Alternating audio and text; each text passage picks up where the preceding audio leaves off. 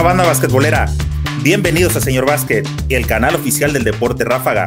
Si aún no te has suscrito, este es el momento de hacerlo para que siempre disfrutes del mejor contenido. Nuevamente estamos en otro episodio del podcast Basquetbolero Tiempo Fuera, el podcast que nació con la idea de charlar de básquetbol en estos tiempos de pandemia. Quise aprovechar esta pausa obligatoria de la rutina para dar voz a todos aquellos involucrados con el deporte que tanto nos gusta. En este episodio vamos a conversar con Claudia Ramos. Hola Claudia, ¿cómo te encuentras? Hola, muy bien, gracias. Oye, batallando con el internet. Ay, sí. Te comentaba que todo el mundo está haciendo home office, todo el mundo está en casa ahorita, entonces es, parece estar saturada la red. Pero bueno, vamos a hacer lo mejor que se pueda con el internet que tenemos. ¿Cuándo ha sido impedimento el Internet para que este, dos personas que hablan de básquetbol se la pasen bien? Jamás. E-, e-, Esa es la actitud. Eres originaria de Guadalajara. Sí, y la verdad que eso es algo que, que me sorprende mucho que, que, mucha gente no sabe, o sea, mucha gente piensa que, que yo soy de acá de, de, Estados Unidos o que yo crecí en Estados Unidos y la realidad es que, que no, soy súper tapatía, yo nací, crecí en Guadalajara, jugué con la selección Jalisco. De hecho, te comentaba, jugué en la prepa Tec Guadalajara, eh, jugué AVE con la, con la universidad. Entonces, para mí, la Perlita Tapatía es, es mi casa. ¿A qué crees que se debe que la gente te relaciona con Estados Unidos o como comúnmente le decimos como pochos, que de a que seas tapatía, que hay una diferencia grandísima, ¿no? Sí, claro, creo que son dos cosas. La primera es que digo, yo desde que estaba en, Guadalajara ya estaba con selecciones menores de, de, México, pero pues no se nos daba tanto seguimiento. Entonces, en realidad, cuando, cuando puedes decir empiezo a sonar un poquito más, es cuando sale la noticia que yo me voy a ir a, California a, a, jugar en la NCAA. Yo tengo un, pues se podría decir como un acentito muy particular con la S, que, que los que me conocen bien pues lo tienen ya ubicado y siempre en la selección y en todos lados me han echado mucha carrilla. ¿Ha sido este motivo de bullying tu ese extra? Ay, pues intentan, pero la verdad es que a mí, me gusta, a mí me gusta mucho, entonces es como que siempre les digo, ay, se te va a pegar o algo así. Oye, yo conozco gente de Guadalajara y no traen ese acento, ¿de dónde lo agarraste tú? La verdad que creo que es algo como de la, de la familia, o sea, mi papá también lo tiene así un poquito la S y y de verdad que no lo hago con ninguna intención, pero, pero ahí está. ¿De qué parte de Guadalajara, en qué parte de la zona te encuentras que a lo mejor de ahí venga tu acento tan peculiar con el que te llevan a pensar que eres este norteamericana? No, soy de la zona metropolitana, para los tapatíos soy por, por galerías, o sea, es una zona muy, muy común de Guadalajara. Perdóname, Clau, yo conozco la ciudad y esa no es una zona común, esa es gente que habla con la S extra. no, oye, también me vas a hacer fama. De por sí ya me echan carrilla por eso. Hablando de carrilla, dentro de lo poco que encontré de, de, tu historia, tu mamá como para evitar que te echaran carrilla o no sé si ya te echaban, que eras un poco pasadita de, de quinitos. Y ese fue alguno de los motivos por los que tu mamá te empezó a... Oh, ándale, sí. mija, véngase a jugar base, véngase a hacer ejercicio. Va por ahí el punto, ¿verdad? Sí, la verdad que es una historia bien, bien chusca. Um, no me, la verdad, siéndote muy honesta, no me echaban carrilla, pero estaba, estaba llenita. Y de hecho, mi hermano eh, me dijo de que no, ya, toda, nos puso, mi hermano puso toda la familia a dieta y dijo de que no, Claudia no va a llegar a la secundaria gordita, ¿no? Y mamá siempre ha sido muy, muy deportista, eh, muy, o sea, de que diario, disciplinada. Entonces para mamá fue natural como que pues íbamos metiéndola a, a los deportes, estaba alta y tenía, en el momento teníamos unos vecinos que, que sus hijas jugaban. Y, y fuimos a mi primer entrenamiento y pues, o sea, imagínate, jamás había hecho deporte, eh, estaba llenita y me acuerdo que creo que el calentamiento fue como trotar 10 minutos y yo me estaba muriendo y salí del entrenamiento bien enojada y le dije a mamá de que yo no quiero jugar básquet nunca jamás.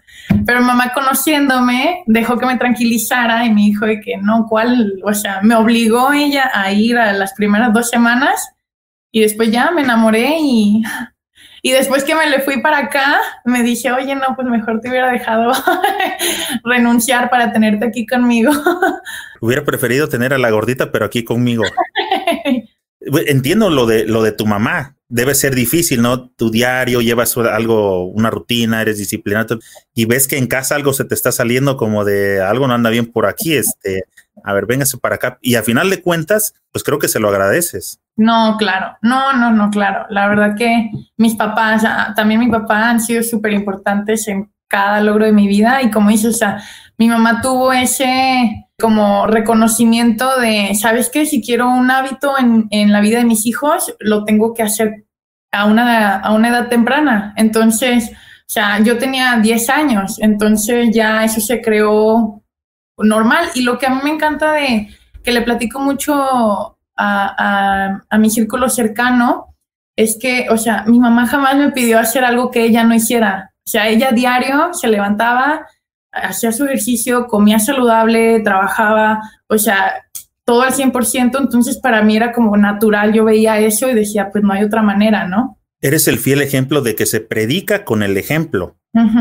Es correcto.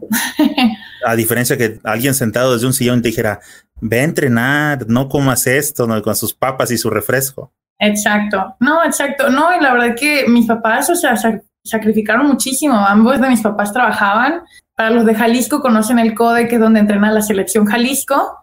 Y eran que me llevaban y, se conectaban. Yo comía en el carro y si mi mamá me llegaba y me llevaba, ella se conectaba ahí en las gradas del CODE, se agarraba internet de no sé dónde y seguía chambeando. O sea, la verdad que mis papás, pues, se hicieron todo lo posible por apoyar pues este sueño, ¿no? Y cuando empezaste, precisamente, ¿por qué el básquet? ¿Por qué no dijeron, este, no sé, que algún otro deporte que estuviera por ahí, la mano karate o algo así, que es más común como para las niñas, ¿no? Sí. Fíjate que, que intenté varios deportes. Intenté gimnasia, intenté natación, intenté tenis. De hecho, justo antes de jugar básquet estaba jugando tenis y no era mala. Y de hecho, mi hermano, cuando empecé a jugar básquet, me dijo de que no, Clau, no dejes el tenis este, acá igual y, igual y te haces buena y así. Y yo le dije, no, pero me gusta mucho el básquet. Y estaba bien chiquita, entonces era como que, ay, no, me gusta el básquet. Y me fui. O sea, y ahora me pongo a pensar qué hubiera pasado si me hubiera quedado en el tenis. Esa es una buena pregunta y creo que son de las cosas que no se van a saber, ¿no? A lo mejor el tenis se perdió la estrella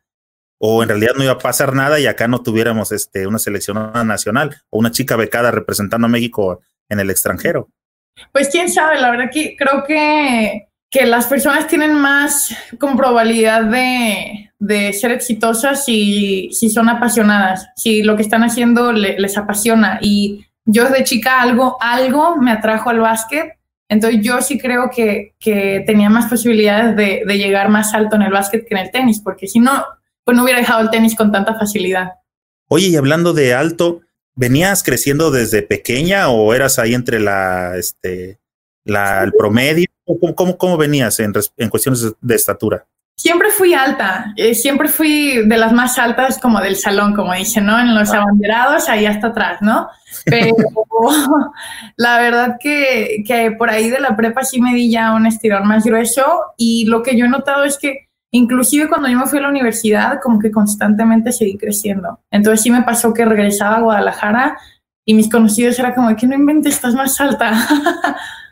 que digo, me ayudó mucho, me ayudó mucho en el básquet acá. ¿Cuánto estás midiendo actualmente? Mido 1,83, 6 pies, literal, rasos. ¿Y te pronostican todavía algunos centímetros extras o crees que fue el tope? Pues no sé, digo, no me caerían mal. ¿Cuál sería tu estatura ideal? Em, digo, para el, básquet, para el básquet, No te vamos a complacer, tú pide. Para el básquet, digo, pues uno, un par de centímetros más, pero para la vida, pues, o sea, por ahí del 1,85 y digo, ya, ya para mujer ya hay panel. Fíjate qué que, buena este, diferencia hiciste. Para el básquet, ¿cuál sería tu ideal? ¿1,90? Como... Sí, sí, Porque, juego, porque juego de alero, imagínate si viniera 1,90. ¿Y por qué para la vida se complica el 1,90 para una chica? Pues la verdad creo que es como no sé, o sea, es, es, pues no, en México, y digo, yo soy Guadalajara y ahí es como la ciudad que normalmente la gente es un poquito más alta, y siempre que regreso de, de Los Ángeles después de un rato de no ir, se me olvida, pero me bajo el avión y te juro que me siento como una gigante. O sea, ya la, la, las personas en México no son tan altas. Digo, acá en, Acá en Estados Unidos, la verdad que no lo noto tanto. O sea, en mi equipo, hace cuenta, si, si tú acomodas a todas las jugadoras de bajita a alta, yo estoy en, en la mitad, en las seis más bajitas, ¿me entiendes? Entonces era como que, ah, me sentía como que, ah, pues es normal. Pero en México sí, siempre fue, fui como que la más alta y así. Que de nuevo, y es una de las cosas que me ayudó mucho el básquet. Nunca me importó porque de chiquita a mí lo, lo, único que me importaba era ser mejor en básquet, entonces dije como que sí, tú sigue creciendo. De pequeña dices que eras de las más altas. También te tocó este la clásica que aplicaban antes, creo que ahora la han modificado, de que te veían tantito alto y vas al poste. ¿Te tocó? Sí, no, sí, claro. Eh, de hecho, yo toda mi, mi, mis años con la selección Jalisco, yo fui poste, ya sea cuatro o cinco. Hasta la prepa. Y la selección mexicana, eh, en su momento estaba el coach Ray Santana, que fue cuando eh, recién me tocó a mí entrar a selecciones menores. Y él fue como de los primeros que me dijeron, eh, él, Enrique Zúñiga, varios pues que están involucrados en la selección, me dijeron de que no, tú tienes que jugar de, de tres. Y la verdad que te hablaba de la pasión y yo soy muy apasionada. Entonces, cuando yo encuentro algo así que, que, me, que me captura, pues así como que voy con toda intensidad, ¿no? Entonces yo jugaba de poste, pero sí era como de que entrenaba, trabajaba mi tiro, trabajaba mi bote, o sea, todos estos fundamentos que siento que a veces no se le da tanta importancia en las formaciones. O sea, siento que, y ese es un error, o sea, porque, digamos, si mido, no sé, un 1,60 cuando tengo 12, 13 años, y te ponen de poste y ya te tienen trabajando puros movimientos de poste, pero todo el mundo crece diferente. Entonces, ¿qué tal si yo ya me voy a quedar en, en ese 1.60 o crezco 1.65? ¿Me entiendes? Ya no voy a jugar de poste cuando tenga 18 años, pero ya no voy a tener la habilidad para hacer la transición al exterior. Entonces, eso fue algo que me ayudó mucho a mí, que pude hacer esa transición. Y en tus épocas de cuando eras pivot de la selección Jalisco, ¿cómo te iban los campeonatos nacionales? Pues quedamos campeonas. Eh, la verdad me gustaba mucho, o sea, no, o sea, era, mi posición natural en el momento, entonces me sentía, me sentía muy cómoda y, era una muy buena camada de, de, jugadoras en Jalisco, la verdad. Eh, varias seleccionadas nacionales y, y, tuvimos ese campeonato eh, nacional y, eventualmente eso es lo que a mí me ayuda a llegar a, obtener mi primer llamado a la selección mexicana y de ahí es cuando todo empieza a despegar para mí. Esta situación que platicábamos de que tu mamá te, te lleva al básquetbol, ¿qué edad tenías ahí, este, Clau? Yo empecé a jugar casi a los 11 años. Entonces, ya fue tu, contacto con el básquet, 11 años. sí, ya es este, terminando la primaria.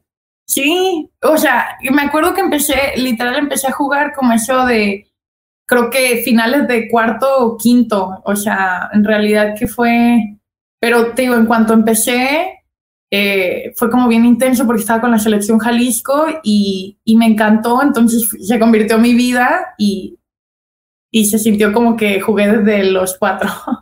en cuanto llegaste, ¿llegaste a, un club particular o cómo es que fuiste a dar al CODE o de, inicio llegaste, eh, para los que no, no, no están enterados, eh, que nos siguen de distintas partes del país, el CODE es en Jalisco, eh, significa como, es una escuela como de alto rendimiento, ¿verdad, Clau? Donde entrenan a las selecciones estatales, pero no sé si, si tengan como una escuela donde cualquier persona puede ir a entrenar.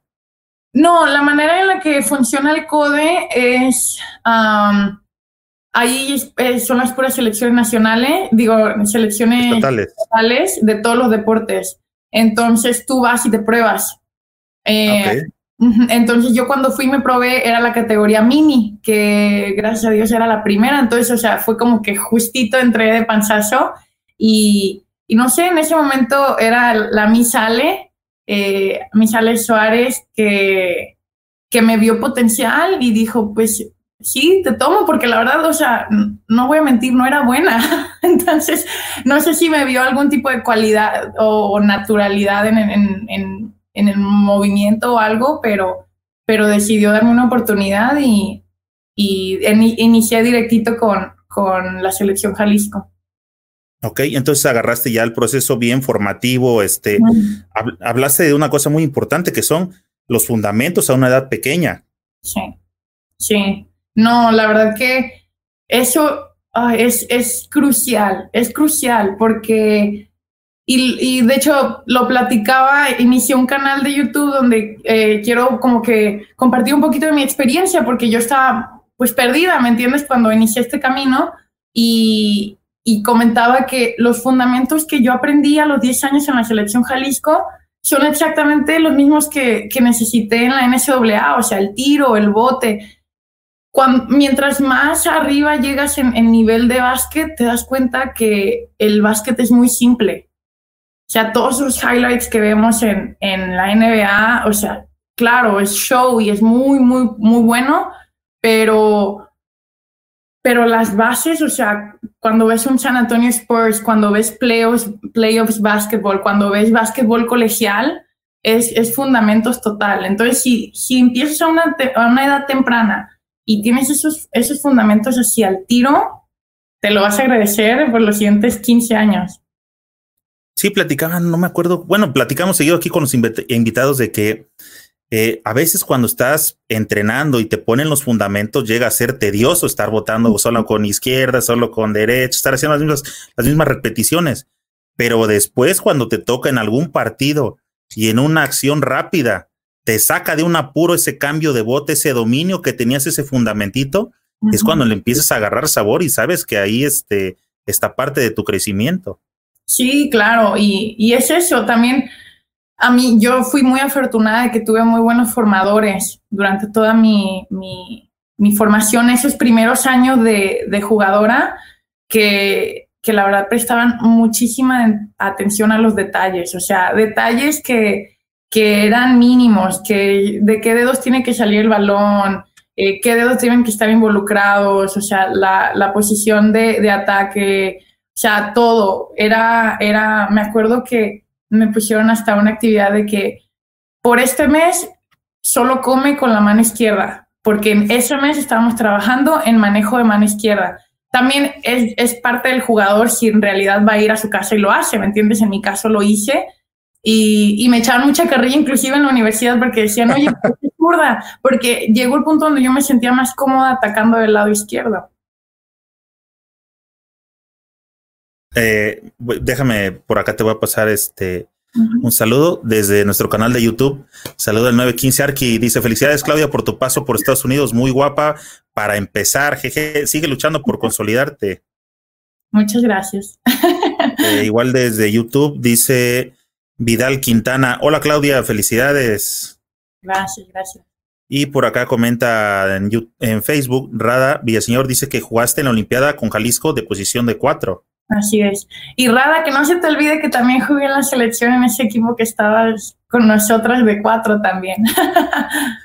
Oye, entonces te quedas este con Jalisco, empiezas a jugar este, los nacionales. ¿En qué momento? Porque tengo dentro de, o de, dentro de los datos que pude tomar que ya te tocó participar en el Mundial 14, pero bueno, antes déjame preguntarte, ¿cuántos campeonatos estatales representando a Jalisco jugaste? Ay, déjame pensar. Empezó en el 2009. Uno. Híjole, te voy a dar un aproximado, pero entre tres o cuatro. ¿Y cuántos nacionales? Los mismos, ganabas y avanzabas. Sí. ¿Y en los nacionales, en México, cómo te fue? En México, en, en, en esos torneos nacionales y... nacionales. Bien, o, sea, te digo, quedamos campeones en el 2010. Uh, después yo en ese momento empiezo a jugar, ya mi último año de, de selección Jalisco, empiezo a jugar con, con la Prepa Tech eh, y empiezo a jugar con la universidad. Y tenemos tres años consecutivos de Final Fours en, cuando era AVE, o no, cuando era con ADEP más bien, perdón. Con ADEP. Y y sí, la verdad que la, la, única medalla que tengo con Jalisco es esa eh, de oro, pero con una de oro me doy. Oye, eh, eh, por lo que entiendo, te pasó lo mismo que a las chicas que nos han acompañado por acá. ¿Siempre tuviste que jugar con contra categorías este, mayores? Sí, la verdad que eso me ayudó mucho, o sea, yo lo agradezco mucho de, de que el sistema universitario en ese momento lo... Y me acuerdo que en ese momento las, las restricciones de edad en CONADIP eran inclusive más flexibles, entonces yo tenía, ponle, entre ellos tenía 15 años, 16 años y estaba jugando contra chavas de 23 años. Entonces, pues es otro tipo de juego, es, es más físico, es más, más intenso. Y eso me ayudó mucho, me ayudó mucho. Y claro, los, todos los torneos con, con selección mexicana, mencionadas el Mundial, todo es fogueo que eventualmente me preparó para, para Estados Unidos. Y cuando llegaste a Selección Jalisco, ¿sí jugabas, competías con las chicas de tu edad o también te ponían contra los niños, que los mezclaban? Sí, bueno, en Selección Jalisco, la verdad que a mí me tocó muy, muy buen momento en, en el básquetbol jalisciense. El, le invertían eh, le invertían a los equipos en el CODE, teníamos varios fogueos y, los entrenadores eran muy buenos. Y, y, este. Y se me fue el hilo. ¿Cuál era la pregunta? Si en ese tiempo te, te tocaba jugar también contra los niños. Ah, sí, y entonces estaban, siempre jugaban, o sea, entrenaban el, el domo del CODE, si te ha tocado verlo gigante, y entrenaban varios equipos. Y entonces, mucho tiempo, mucho, hacíamos muchos partidos entre, digamos, igual y un año menores de hombres, que pues para hacer la selección estatal era muy buen nivel. Pero la mayoría del tiempo era entre nosotras, pero digo, era una muy buena generación, entonces era muy competitivo. De hecho, mucha gente no sabe, pero a mí me cortaron de la selección Jalisco en mi segundo año. Eh, y tuve que regresar y volver a, hacer tryouts y, y, volver a quedar y eventualmente eh, pues ganamos, fui, fui parte del equipo campeón, que, que ahí fue cuando ya como que yo empecé a dar más un brinco. Estabas en secundaria y jugabas con las chicas de prepa, fue así. Estaba en prepa, en la prepa Tech y jugaba con el equipo de universidad. universidad. De la prepa, de, de Universidad del Tec Guadalajara. Oye, ¿y cuál fue el torneo, cuál fue el partido donde te pusiste en la vitrina para que te llamaran a selección nacional? Eh, creo que fue como un combinado del mundial y del el premundial con la sub-18 de ese mismo verano. Entonces, ese verano fue súper importante para mí. Eh, tenemos ese pase que es increíble al mundial, primero en 40 años para México, y es el mundial sub-17.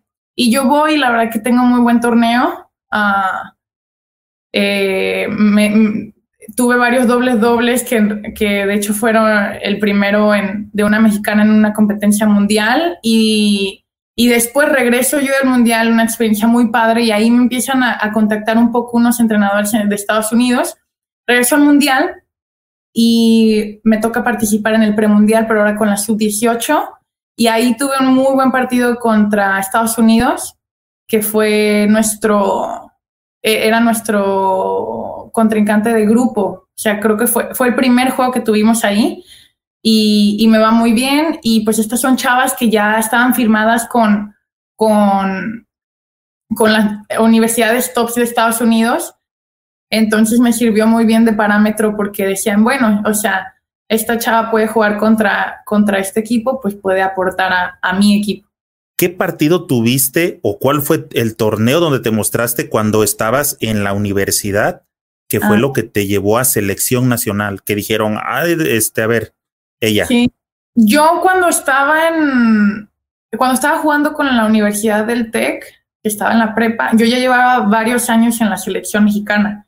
A mí lo que me, me gana el llamado a la selección mexicana es ese campeonato nacional que tuve con, con, con Jalisco en la secundaria.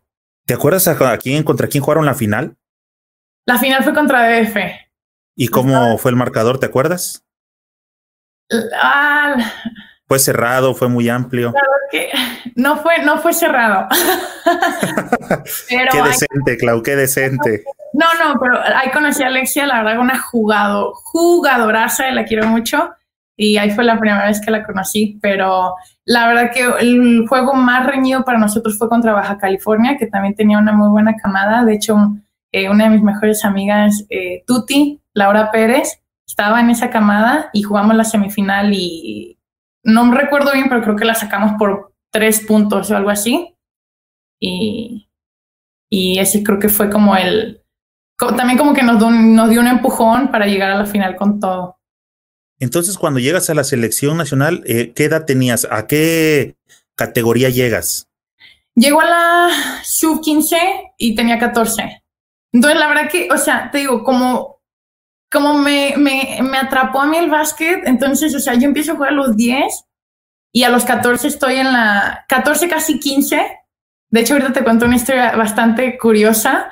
Eh, o sea, en, ese, en esos cinco años fue como que el básquet fue mi mundo entero. Y de hecho, estábamos en la concentración de esa, de esa sub-15 y yo tenía mi fiesta de 15 años, que pues ya lleva planeada un año, ¿no? Entonces, yo termino mi entrenamiento de la tarde, porque haces dobles sesiones en la selección, termino mi entrenamiento de la tarde, me voy a tomar un camión desde la Ciudad de México a Guadalajara Llego en la mañana de la fiesta, pues ya me arreglan y el, el, vestido, toda la tradición. Acaba la fiesta como a las, no sé, 3 de la mañana y llego a la casa, me cambio y me voy directito a la estación para regresarme en camión a la concentración porque tenemos entrenamiento al día siguiente. Wow, ¿sabes qué imagen me vino a la mente? Me vas a perdonar, Claude, cuando empezaste a decir que era tu fiesta y todo esto hace rato yo sé que eres de memes, ya nos reímos de algunos. Este, ¿has visto el meme que sacan de una chica de su vestido de 15 años de las chivas? Ay, sí, no, no, ah, no, no. Oye, me imaginé que ibas a decir mi vestido fue de los Lakers o de los Bulls, una cosa así. No, sí, no. Yo, no, luego ahorita que mencionan las chivas, yo soy atlista. Disculpen oh. que estén viendo esto y que le vayan a las chivas, pero. Ah, no, pero el, el, video sale con una chica con un vestido de chivas. Digo, no he visto este, alguien que salga con el de Atlas, y no, entonces se me hubiera venido a la mente, pero esa fue la primera este, imagen que me yo dije, ¿a poco se puso uno de Lakers o una cosa así? La debí de haber aplicado. Se la voy a aplicar si llego a tener una, una niña. Ah, no te creas. Oye, eh, regresando a, a, esta etapa que, como lo comentaste, fue muy importante porque después de 40 años este, llega una selección mexicana sub-17, termina en el lugar 14, aunque eh, siendo honestos, pues de siete juegos ganan uno, pero dentro de todo lo malo, o sea, está lo bueno que es, regresa a México a competencias internacionales, ¿no? Este, y tú te posicionas como la mejor reboteadora de la selección mexicana. Sí, sí, la verdad que eh, ahora que pues toda tu perspectiva cambia cuando ya como que recuerdas las cosas, ¿no? Y, y me acuerdo que, que, terminando el torneo sí es una experiencia muy padre, pero como dices, quedamos en catorceavo y la verdad que nos pega un poco porque traíamos mucho talento en ese equipo y, y sabíamos que pudimos haber hecho más, pero la verdad que en parte, pues eh, un poco sí es el fogueo, ¿me entiendes? O sea, llegas al torneo directito, nunca has jugado en este tipo de competencia y, es como que vas mejorando cada juego, porque cada juego te vas fogueando y te vas acostumbrando y vas rompiendo como que los nervios y todo esto, pero, pero estás compitiendo contra equipos que ya tuvieron ese proceso de, de romper el hielo, ya tuvieron un par de juegos internacionales. Eh, creo que éramos si no, si no recuerdo, creo que éramos uno de los pocos, si no el único equipo eh, latinoamericano y creo que era Brasil, Argentina y nosotros. Entonces, tienes, estás jugando contra todos estos equipos europeos que, que están muy, muy fogueados a jugar entre sí. Eh, la selección de Estados Unidos ni se diga. Recuerdo que creo que te hicieron un tour por Asia o algo así. Entonces, creo que a nosotros personalmente sí nos faltó un poco de fogueo porque pues entra, empezamos el torneo medias tentativas, ah, pero no deja de ser una experiencia increíble y como dices, o sea, al menos estábamos de vuelta en competencias internacionales y la verdad que ayudó mucho a cada una de esas jugadoras. Si buscas eh, a esos eh, 12 mundialistas, todas fueron a jugar a, ya, fue ya sea acá o en universidades en, en México. De hecho, lo comentaste cuando hablabas del CODE. El CODE invertía y tenían salidas a nivel estatal, cosa que creo que se debería replicar a nivel nacional, precisamente porque ustedes estaban experimentando contra los experimentados. Sí. ¿no? O sea, qué difícil experimentar contra los que ya vienen de, que ya traen todo el colmillo, este, largo y retorcido. Exacto, y, y como dices, o sea, no es coincidencia que nuestros, nuestros últimos juegos fueron nuestros mejores, o sea, tu, nuestro último juego de grupo fue contra Australia, que, que es top del mundo, y estábamos a la par en el tercer cuarto porque estábamos jugando con mucha garra porque ya, ya estás, ya, ya entraste en el flow del, Después tenemos un juego contra Italia que la verdad ganando hasta los últimos minutos y después tienes ese juego contra Egipto, ¿no? Que es el que eventualmente eh, ganamos para cerrar el torneo. Pero, pero sí, lo comentas perfectamente. O sea, llegamos a experimentar con, con equipos que, que no te iban a dejar hacer eso, pues traducción, necesitábamos unos 12 juegos para que poder que nos fuera mucho mejor, ¿no? En el 11 y 12 íbamos a estar, y ahora sí, este, que nos echen al que sigue. ¿Qué digo? También, o sea, la manera en la que yo veo es eso también ayudó mucho a esa generación, te digo, o sea, a mí me ayudó muchísimo, muchísimo. Um, pero, pero no, una experiencia increíble. Oye, fíjate que me, me vino el ejemplo ahorita que decías, eh, contra Australia estábamos este, parejos en el tercer cuarto, contra Italia estuvimos en todo el cuarto. Se me vino a la mente, eh, tomando las distancias y todo el rollo, la sana distancia, comparándolo con lo que luego vemos de los futbolistas, de las selecciones de fútbol, y ves que están, están y están a punto y estás esperando, casi tienes miedo que llegaron los cinco últimos minutos, porque sabes, ya sabes que va a pasar una desgracia. ¿Crees que es mentalidad, ¿Crees, que parte como del, del proceso y del fogueo también debería de haber, eh, un cuerpo técnico, psicólogos o no sé, alguien que, que prepare también al deportista mexicano para ese tipo de situaciones? Creo que sí, creo que es un aspecto mental y como dices, eh, creo que es algo que, que sí ayudaría mucho a inculcar un poco más en la formación del, del atleta mexicano y, y creo que nos centramos mucho en los deportes muy conocidos, o sea, en los deportes de, en el soccer, en nuestro caso en el básquet porque estamos en el medio, pero la verdad es que hay muchísimo eh, atleta muy talentoso eh, que saben ganar, ¿me entiendes? O sea, en el taekwondo, en la natación, en el boxeo.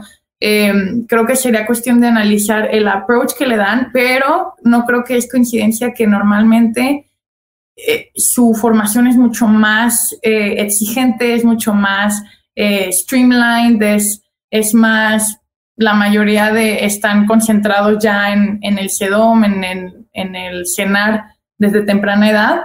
Y también creo mucho es el atleta. Creo que en México tenemos esa, normalmente somos el underdog y creo que funciona mucho a nuestro favor pero nos hace falta nosotros cambiar el chip y decir, no, ¿sabes qué? O sea, nosotros somos una potencia, o sea, somos literalmente, somos y tenemos las capacidades de ser una potencia en, en todos los ámbitos, ¿no? Y entrar con, con esa mentalidad de, de, no, pues no, no tenemos nada que perder, sino que, o sea, no vamos a perder, o sea, no hay manera de que vayamos a perder. Y creo que eso mucho es, es que el atleta en sí cambie el chip porque tú ves a, la selección de fútbol que, que viaja con, con, con, estos coaches que, que, les ayudan a desarrollar el, el, el, lado mental, pero, pero sigue sucediendo. Sí, fíjate que ahorita que ponías la comparación precisamente, eh, hablamos de distintos tipos eh, de triunfadores, ¿no? Eh, los que pertenecen a los deportes de conjunto contra lo exitoso que son en los deportes de, eh, iba a decir de solista, pero son los, este, los cantantes, en los, en los deportes donde van eh, solos, este, y principalmente, hay que decirlo porque así es, yo la verdad trato de ser lo más objetivo que pueda, son las mujeres las que siempre salen dando la cara por el deporte mexicano en deportes individuales. Esa era la palabra, individuales. Y creo que es sería como bueno llevarlas a, no sé, eh, Paula Espinosa, este, con la taekwondoín, ¿cómo se llama? Rosario, este, la de Sinaloa, o sea, infinidad que creo que sería bueno como que aportaran qué es lo que pasa, porque ellas ya lo hicieron. Eh, ¿Cómo pudieran transmitir eso eh, que se necesita en competencias internacionales para que la mentalidad siempre esté a tope, porque en el deporte mexicano, y hablando exclusivamente del fútbol, si no es por la medalla que, que se ganó, y creo que muy bien también en el Mundial de, de 2012, la única medalla de oro en deportes de conjunto, seguiría siendo un fracaso para el fútbol, un deporte que le invierten demasiado dinero y que no ha entregado absolutamente nada. Del básquetbol, lo único que puedo decir es que creo que los basquetbolistas mexicanos hacen un extra porque al revés no les ofrecen nada y creo que hacen mucho con lo poco que les dan. Sí, estoy de acuerdo y, creo que, eh, digo, es algo que, y lo comentaba, es algo que es, vamos a pasito a pasito, ¿me entiendes? O sea, sí, yo sí reconozco que cuando yo estaba en Jalisco, no, esta era una conversación que yo tuve con mis papás, que yo estaba frustrada y decía, es que, ¿qué sigue? O sea, esto ya era cuando yo estaba, ya había ganado el campeonato en, en el estado y estaba con selección. Digo, ¿qué sigue? En ese momento ni siquiera había una liga profesional en México para mujeres. O sea, no, no había, y a mí eso me causaba ansiedad. O sea, yo, yo decía, no, no, se va a acabar mi, mi vida basquetbolista, o sea, no hay nada, no, no, no hay ¿A, ¿A, dónde voy a ir después de mis 15? Exacto, sí, en ese momento tú ves tu mundo que se te va a acabar, ¿no? Que eventualmente eso es lo que a mí me lleva a buscar otros horizontes y que me empieza a como que mover el gusanito de irme a Estados Unidos, ¿no? Pero el hecho de que tengamos una liga creo que ese avance no es suficiente, eh, tenemos que seguir empujando el, el, el deporte y, y creo que hace, hace completa, completo sentido. O sea, México es muy basquetbolero, es más basquetbolero de lo que la gente piensa. O sea, y creo que los 12 guerreros han sido como el ejemplo perfecto de, de cómo llenar una, una arena eh, en, en, Latinoamérica. Entonces, hay mercado, o sea, inclusive si lo ves del lado de, de como un negocio, de como un, un, un sistema que, que, puede darle mucho al país, o sea, hay, hay por dónde. Fíjate que me gusta mucho cuando las eh, chicas que nos acompañan aquí eh, llegan a tocar este tema, porque yo les comento aquí a los que ya nos siguen, ya saben cuál es mi, mi, forma de pensar al respecto, y yo te la comparto, Clau. Yo les digo que creo que, este, bueno, para mí más bien es importante porque ustedes siempre nos hacen saber cómo perciben, cómo está organizado el, deporte. Y nosotros a lo mejor, pues, no sé, más tontos, más ignorantes, como vemos lo que ya hay, eh, no, nos, no nos damos cuenta. Y sin embargo, ustedes, claro que notan las carencias de ellos tienen eso, nosotros no los vemos. Y me gusta que lo compartan porque pues tenemos que hacer ruido para que seamos más la gente que nos demos cuenta de que estamos careciendo de algo o no estamos siendo, eh, no sé cómo es la palabra, equivalentes, eh, hay, hay otra palabra, no estamos siendo este, equitativos, ¿no? En las formas en que los estamos o no se les está apoyando a, las, a, las elecciones, a, las chicas que, les gusta este deporte. Sí, creo que, digo, creo que es un, es un problema sistemático y, lo ves, lo veo yo también acá en Estados Unidos, obviamente a otro nivel, pero es, es, un, es una lucha que la WNBA lleva conocimiento y remuneración a estos jugadores que están jugando al nivel más alto del mundo. Y creo que es la lucha perfecta al, eh, al baloncesto en nuestro país. Digo, eh, muchos no, no es que nos quejemos de que los hombres les estén dando, o sea, claro que queremos que nos apoyen a, todo a toda la banda basquetbolera en el país, pero el, el punto es la discrepancia, ¿no? O sea, eh, el hecho de que creo que se hizo muy conocido ese caso de que no habían, no había ni rollo, no le estaban proveyendo ni rollo de papel a la selección mexicana. Ahora sí que ese rollo del rollo del papel de baño, yo no me la sabía, apenas estoy, una chica por acá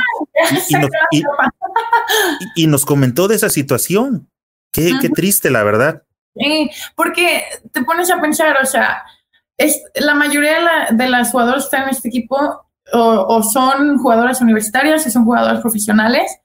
Entonces, o sea, es casi, casi una falta de respeto, ¿me entiendes? O sea, porque no, no pedimos mucho. La verdad que creo que siempre me ha tocado en, en las elecciones que hay mucho orgullo por nuestro país.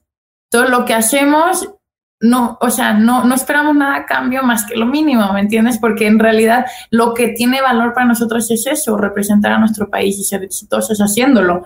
Um, pero el apoyo y otra analogía, o sea, mientras más apoyo, lo vimos en lo que te comentaba en, en, la, en lo de mi formación en Selección Jalisco, hubo apoyo, hubo resultados y hubo éxito. Aquí en la NCAA hay mucho apoyo, hay muchos resultados y mucho éxito.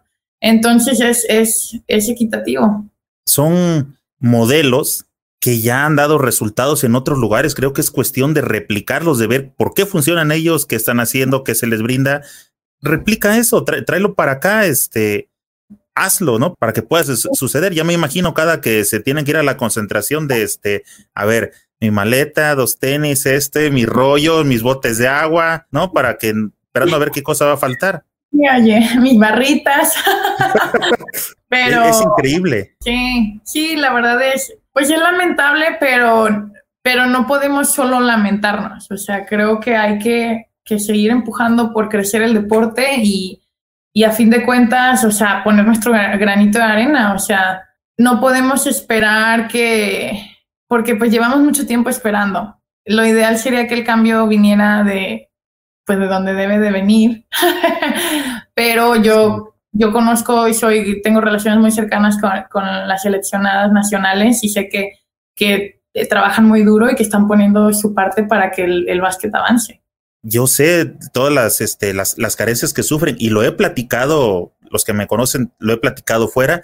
Y bueno, con los invitados que tengo por acá también lo platico de que creo que también esa parte que tenemos los basquetboleros de que somos tan aficionados, o sea que a veces te andas, andas lastimado, pero tienes ahí la cosquillita de que ya ando bien. Y con tal de ir a echar unos tiritos, o sea, tenemos también esa, esa comezón. Y ya me imagino ser seleccionado nacional, que si te dicen, oye, ven con la selección, no te vas a poner tus moños porque tú tienes las ganas de ponerte el uniforme, de ir a representar y llegas y te, te encuentras con esas cosas, claro que te bajan la moral, pero dices, chingues, ya estoy aquí, vamos a darle. Creo que también llega... Es el amor, es el amor a, a, nuestra patria y el amor al deporte. O sea, a mí me metió en, muchas complicaciones cuando estuve en la universidad para que pudiera ir a jugar con la selección en los veranos. De hecho, o sea, para mí es, es tanto el orgullo de jugar para México que yo antes de firmar mi contrato para irme a la NCAA, yo le comento a mi, a mi coach, solo, solo tengo una condición, le dije, que por favor jamás me, me detengas de ir, de ir a la selección mexicana. Y en ese momento aceptó y creo que no se esperaba lo que significaba, pero, pero mantuvo su palabra y gracias a Dios tuve la oportunidad de tener ahí muy buenos torneos en, durante mi, mi carrera de NCAA también con la selección. Creo que eso también es importante para un, técnico de una universidad, saber que tu, uno de, de, tus participantes está obteniendo el roce porque al final de cuentas regresa y es importante porque vas a ver su crecimiento dentro de tu equipo. Sí, sí, que, que, también es un arma de dos filos, ¿no? Porque la, la temporada de la NCAA es muy intensa, es, es en realidad un año sin parar y, y, lo que nos dan de, ahora sí, de break a nosotras son aproximadamente dos meses, que es ese verano, ¿no? Que todo el mundo se va a su casa y se desconecta y es como la off-season para empezar regresando y otra vez el, el el escalar y yo jamás tuve eso, porque yo decidía que mis dos meses, que era como para mí, para recuperar mi cuerpo y descansar, eso y vámonos a la selección. Entonces, a veces yo llegaba al, a la universidad de vuelta ya para iniciar el, el, ciclo, o lesionada, o muy, muy cansada, o mi cuerpo me, ya me estaba pidiendo un break, y, y pues teníamos que lidiar con eso cuando llegaba. Pero también la verdad yo tenía, tengo muy buena relación con mi coach y él sabía lo importante que era para mí, entonces ahora sí que decía, pues vamos, vamos, vamos trabajando para, para pues ponerme otra vez en, en, en, no en forma, porque venía en forma la selección, pero como que mi cuerpo que estuviera saludable y listo para pues todo lo que se viene, que es toda la intensidad de una, de una temporada en la NCAA. Oye, y para cerrar esta etapa de, selección mexicana, sé que tuviste una lesión fuerte antes de irte al Mundial. Platícame qué pasó y, cómo saliste adelante, porque no es sencillo lo del ligamento. Sí, la verdad que y estaba chica, era, tenía 15 años, 15 años, casi 16 años, y estoy en estaba en la selección mexicana, estábamos en la concentración, estábamos a dos, a dos semanas de irnos, ya estaban las 12, ya estábamos listas, y en un entrenamiento voy por colada de izquierda y pues se me va la rodilla y me truena el ligamento cruzado. Ah, esto fue, como dices, un año antes de, del mundial. Y la verdad que a mí me sirvió mucho, de, mucho, mucho de motivación porque es como que, oye, el primer mundial de México en 40 años, no me lo pierdo por nada. Pero sí fue duro, fue, fue un proceso muy largo, fue un proceso donde por primera vez en mi carrera eh, fue como que la primera vez que, que tuve que detenerme y darle tiempo a mi cuerpo para recuperarse porque si no me iba a hacer más daño. Entonces eso fue como algo que, que aprendí y la verdad que renovó como que mis fuerzas en el básquet. O sea, tanto tiempo sin poder hacer lo que te encanta, te das cuenta que a veces lo tomas por sentado. Entonces siento que regresé aún más motivada. También me ayudó mucho que me llegaban ahí por ahí unos comentarios de que no, ya, ya, claro, ya no va a volver a ser lo que era, ya nadie regresa de ese tipo de lesiones. Y, la verdad que eso a mí me, me dio mucho, mucha gasolina y, y, gracias a Dios, pues regresamos justo para el Mundial y, y, como te comentaba, pues tuve un muy buen torneo. ¿Cómo te rehabilitaste? ¿Tuviste que ir a cirugía?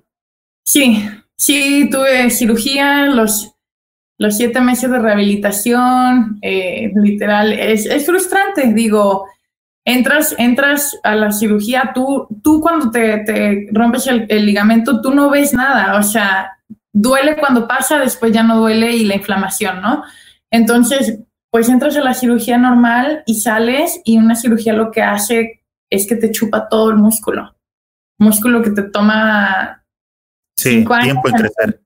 Sí, y, tú sales y tu pierna es, está completamente atrofiada. Entonces, literal, a mí me enseñaron a caminar. O sea, es como que no puedes ni caminas así como que sientes que, que, que estás muy débil.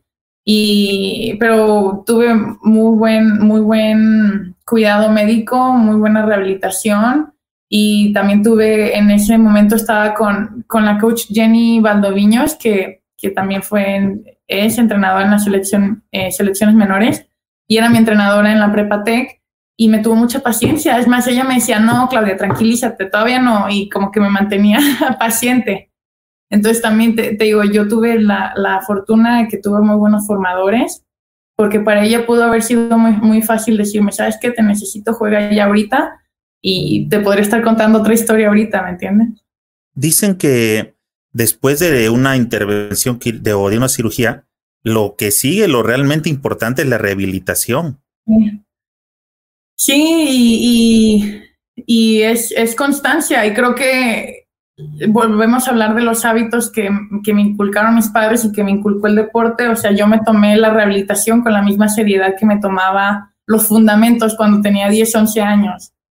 Entonces, yo me acuerdo que yo llegaba a la, a la rehabilitación a las 5 de la tarde y supone que es una rehabilitación de dos horas contando gimnasio porque empiezas levantando muy poco para la movilidad y terapia física. Y yo tuve una muy buena relación con mi doctor, con los, con los, con los fisios y todo, y yo me iba de ahí a las 9 cuando cerraban la clínica, porque yo les decía, no, tiene que haber algo más que pueda hacer. Entonces, eso también a mí me ayudó mucho. Um, pero sí fue como mucha, mucha paciencia. Oye, eh, bueno, después de la rehabilitación, ¿al cuánto tiempo empezaste a hacer básquetbol? Oh, pues sí, como unos... Uh, pues mira, en, en, la lesión empiezas a trotar muy leve a los tres meses. Y yo creo que jugar o entrenar full es ya casi al final. Yo creo que unos, para jugar un partido de básquet, yo creo unos ocho meses. ¿Y tu primera salida a la cancha ya cuando estuviste ahí con las demás? ¿Qué, qué te llegó a la mente? No, pues pues para empezar, felicidad, ¿no? O sea, lo extrañas, ahora sí traes la adrenalina, todo, haz de cuenta que quieres hacer todo lo que no has hecho en ocho meses en un juego, pero también tienes pues tus dudas, ¿me entiendes? O sea, a mí, como te comentaba, yo me, gusta mucho atacar por izquierda, me lesioné atacando al lado izquierdo, entonces quieras o no, naturalmente dices, ay, o sea, ¿qué tal si se me vuelve a ir la rodilla? ¿Qué tal si o sea, tienes todas esas inseguridades que, que pues tienes que ir trabajando y tienes que hablarte a ti misma y ahora ese es el, ahora es más ese lado mental, porque ya tu rodilla está bien, ya tu rodilla está fuerte, pero ahora tienes que tú volver a, a, como que trabajar en esa confianza para, para regresar a ser la, la jugadora que eras. Eh, ¿No regresaste con rodilleras o algo así para sentirte más segura o regresaste al natural? Eh, regresé natural en contra de todas las recomendaciones, porque yo tenía esta idea que en este momento digo, ¿por qué? Eh, que yo no quería que, yo no quería que el otro equipo me viera con rodillera. Entonces, eh, la usaba para entrenar, porque jamás la usaba en juegos y eventualmente pues me funcionó. No, gracias a Dios no, no, no me lesioné por no ser rodillera. Pero está viendo esto y piensa en dejar la rodillera, no la dejen, háganle caso a su doctor. O sea, ¿tú creías que eras como que estabas mostrando que estabas lastimada y te iban a dar un golpe ahí o algo así? Era mi debilidad. O sea, cualquier cosa no quiero que la vean. O sea, yo, yo me puedo estar muriendo por dentro, pero, o sea, que el otro equipo piense que, que estoy de vuelta, que nada pasó, ¿me entiendes? Entonces esa era como mi, mi idea. Oye, y cerramos selección nacional y entonces estás platicando y crees que después de mundial en República Checa, después del partido contra Estados Unidos, crees que de por ahí vino la invitación, te pusiste en la vitrina para que te echaran el grito y te fueras a la estatal de California donde estás ahora? La, la manera en la que yo manejé mi proceso es que a mí me ayudó una plataforma que se llama Semas Athletes y lo que hacen es que ellos toman tu perfil y te ayudan a conectarte con, es como una consultoría y te ayudan a, conectarte con, con coaches eh, de acá de la NCAA. Y, pero eso fue lo que me ayudó a mí, porque obviamente ellos pueden hacer esa conexión, pero a mí lo que me ayudó fueron esos dos torneos que, acaba, que recién acababa de jugar, que había tenido buenos resultados y que habían sido con, contra equipos internacionales que que empezó a llamar mucho la atención de coaches y, y, que me empezaron a hacer ofertas. Ya después empecé todo el proceso de vas y viajas a las escuelas, hablas con los coaching staffs y eventualmente tu, tomas tu decisión. Ok, oye Clau, ya que estabas con lo de las luces, ¿tienes de casualidad alguna luz que te dé enfrente? ¿Enfrente de frente a ti? Ah, sí. Ah, muchísimo mejor. La del celular. estás poniendo la luz del cel y se nos va a ir la batería, pero en fa. Bueno, vamos a, aprovecharla. Este, entonces llegaste con, ya te, te pones en la vitrina. ¿Tuviste alguna otra oportunidad con otra universidad o fueron los únicos que te acercaron o tú era, esa era la universidad que tú ya habías pensado que querías? No, la verdad que gracias a Dios eh, tuve varias ofertas en, en, pues, en diferentes áreas de Estados Unidos. eventualmente, pues haces como tu ranking y, y, haces tus pros y tus cons y pues sí, rankear las universidades. Eh, ya yo me senté con mi familia y dije, ok, este es mi top 5 y, y, ahí fue cuando empiezas a ya tener conversaciones más serias, más, más específicas con los coaches. Eh, en mi momento yo empecé mi proceso un poco tarde, o sea, yo lo inicio mi último semestre de prepa cuando la mayoría de las jugadoras firman un año, el año antes de su senior year de prepa, ¿no?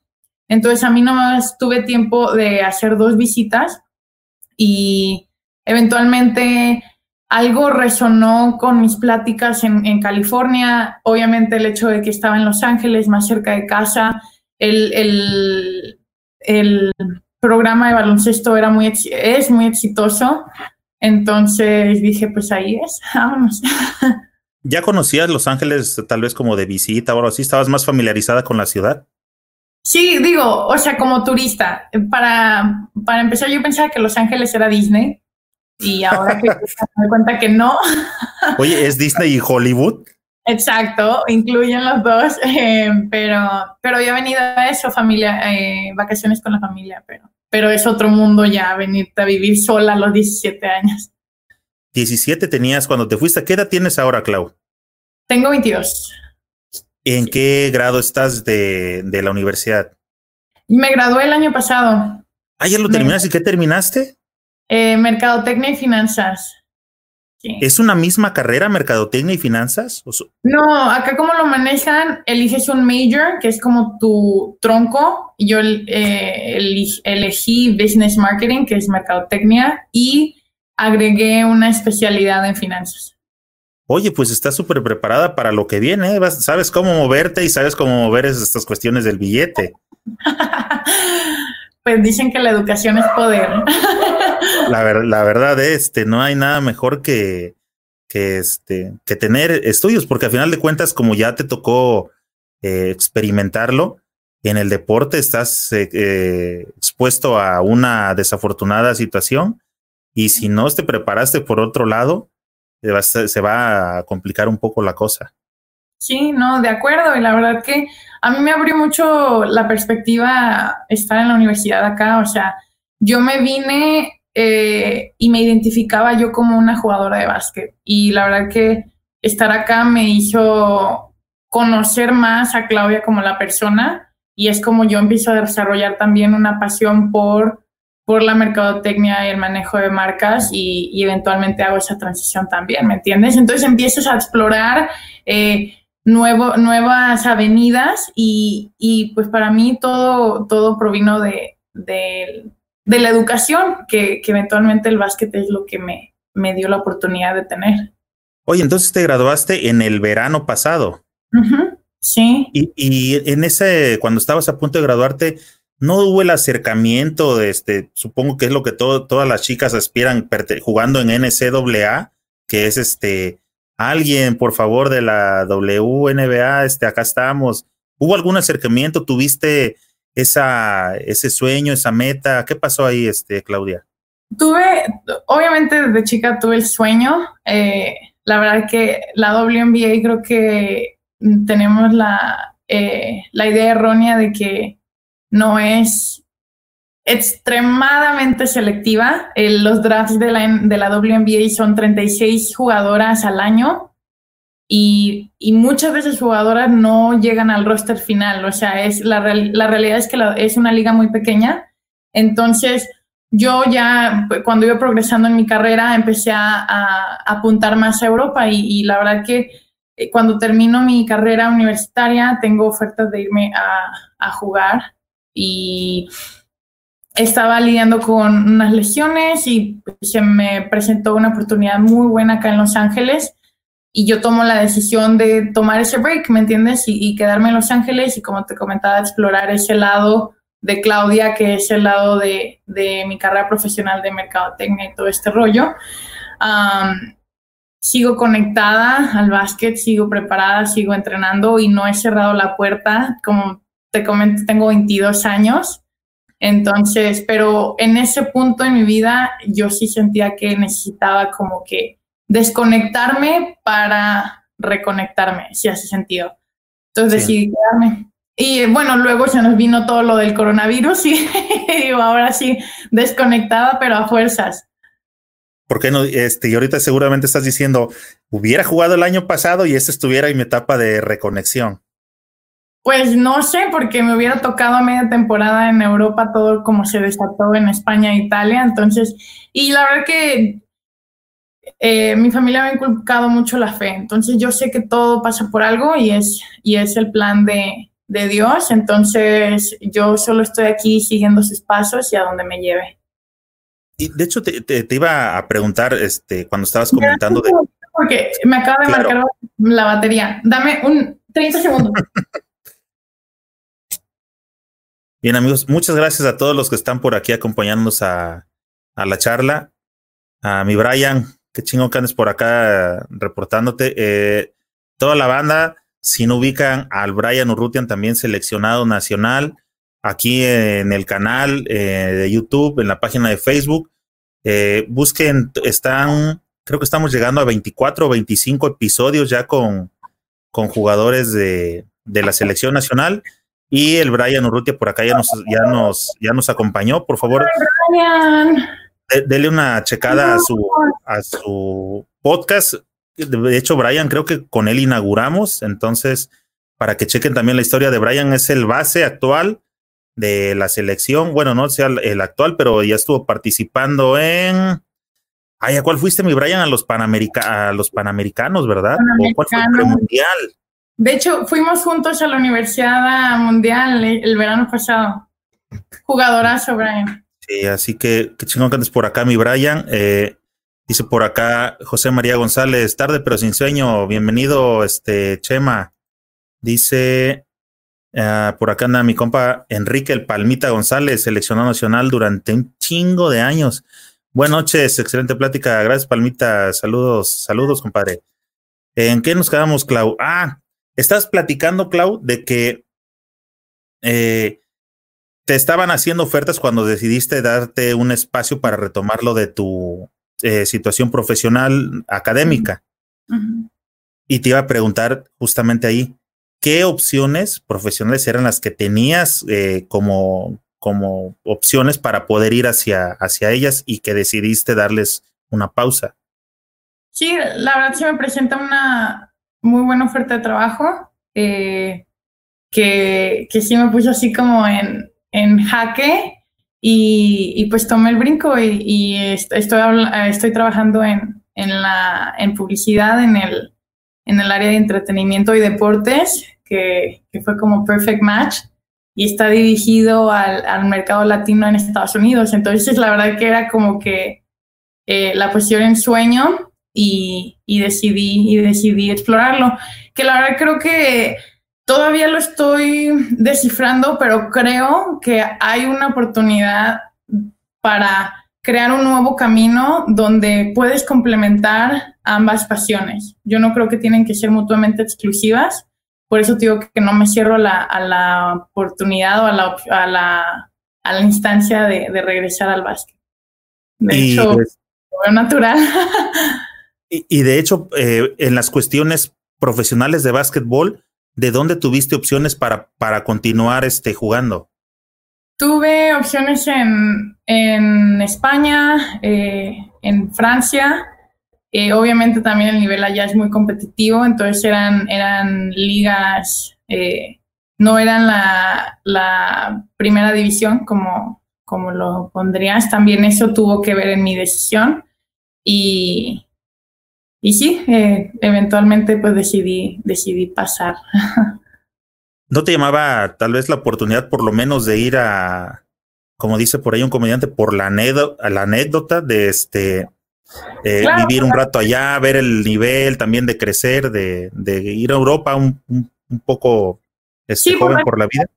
Por la experiencia, sí, y la verdad que sí fue una decisión eh, difícil, pero pero acá en mi año en, Los Ángeles, porque sí, estaba en la universidad en Los Ángeles, pero es, cuando juegas en la NCAA estás en la universidad y punto. No importa la ciudad en la que estés, eso es tu vida. Entonces, es entrenamiento, escuela, es eh, el trabajo, actividades extracurriculares o lo que sea, y es dormir, y es todo. Entonces, la verdad que yo me sentía nueva en Los Ángeles cuando me gradué y he tenido experiencias muy, muy, muy, muy increíbles en, mi tiempo acá. Entonces, como unas por otras, ¿me entiendes? O sea, me podría detener y pensar, ay, ¿qué hubiera sido si me hubiera ido? Las experiencias que me estoy perdiendo que pude haber tenido allá, pero va de, va de ambos lados. O sea, también hubiera perdido las experiencias tan padres que he tenido en, mi tiempo en Los Ángeles, que la verdad he crecido muchísimo este año y estoy muy contenta. Oye, para que nos quede claro, para que me quede claro, ahorita estás en una pausa basquetbolera, ¿es así? No, bueno, es difícil definirlo. Digo, jugué, es, es, o sea... ¿O qué estás jugando actualmente? Pues actualmente nadie está jugando nada. No, no, ah. bueno, ¿qué, ¿qué, estarías jugando? ¿Qué liga estarías jugando ahorita si no todos estuvieran? Ninguna liga, es correcto. O sea, estás en pausa estaba explorando. ¿Por qué no quiere decir que estabas en pausa? En stand-by, en stand-by. la, la sopa, pero estaba explorando el regreso cuando se desató. Estaba en pláticas, digamos, cuando se desató todo esto. Entonces, pues ahora sí que primero que salgamos de esta situación y luego ya ver, ver qué sigue. ¿Hacia dónde te, te, llevan esas pláticas? ¿Vas a venir a México? ¿Con qué equipo? ¿Y por qué con escaramuzas? no, no, nada está escrito. Hace rato comentábamos del básquetbol mexicano, este, Claudia. eh, espérame, tenía una pregunta por aquí y te la quería compartir. Hablamos del básquetbol mexicano, la situación de que no todo está eh, precisamente como se quisiera. Sé que hemos visto mejorías en el, en el profesional femenil y todo este rollo. Oye, por cierto, una pregunta antes. Alguien me corrigió una vez y quiero preguntártelo a ti, porque yo dije, eh, creo que profesional femenil y me dijo, es que no se dice así, es profesional femenino. Y me quedé, dije, ¿no es igual? Y me dijo, no. ¿Tú sabes cómo es la palabra correcta para dirigirse y que no me vayan a regañar o que no se ofendan? No, la verdad que te, te mentiría. Digo, bueno. no sé por qué, o sea, creo que se entiende de las dos maneras, creo que no hay necesidad de defenderse. Yo pienso lo mismo, pero sabes que últimamente la, las, hay generaciones que están como de piel más, más delgada, cualquier situación les llega a incomodar, pero bueno, oye, ¿crees que, crees que con esta camada de chicas que andan jugando en Estados Unidos, que traen un buen nivel, como estás tú, está eh, Mariana Valenzuela, está Carlita Martínez, este Sofi Payán, eh, ¿quién más está? Ya dije Mariana Valenzuela, este Valeria Tapia. Eh, sé que hay, hay más chicas que están jugando en universidades, la hermana de Jaime Jaques, está uh -huh. con UCLA. Uh -huh. ¿Crees que hay material suficiente para formar la versión femenina de las 12 guerreras? Claro, claro, y, y la versión femenina de las 12 guerreras ya existía en la, en la época de, de, la cucha, que no se le diera el reconocimiento que necesitaba esa generación, pues otra cosa. Pero sí, eh, a tu punto, sí, la verdad que eh, viene una generación muy, muy buena de jugadoras, eh, de la que tengo la gran bendición de ser parte, porque es, es un muy buen grupo de jugadoras, um, y, es, y es darles ese seguimiento. Oye, pero ¿sí, ¿sí, crees que, bueno, es que me empiezan a abortar las ideas. Te iba a decir, pero ya llegamos, ya vemos quiénes, por, por lo menos tenemos la oportunidad de tener un micro para darles, intentar darles difusión. Lo que me vino a la mente en ese mismo momento fue pensar si era como justo llamarles 12 guerreras o sería justo como que buscaran algo nuevo para que les identifique como un grupo diferente que están llegando para tratar de hacer cosas diferentes. ¿Tú qué opinas? Pues sé que se ha, se ha, hecho muy, muy pues conocido el poder rosa mexicano. Creo que. Es, creo que ese me gusta.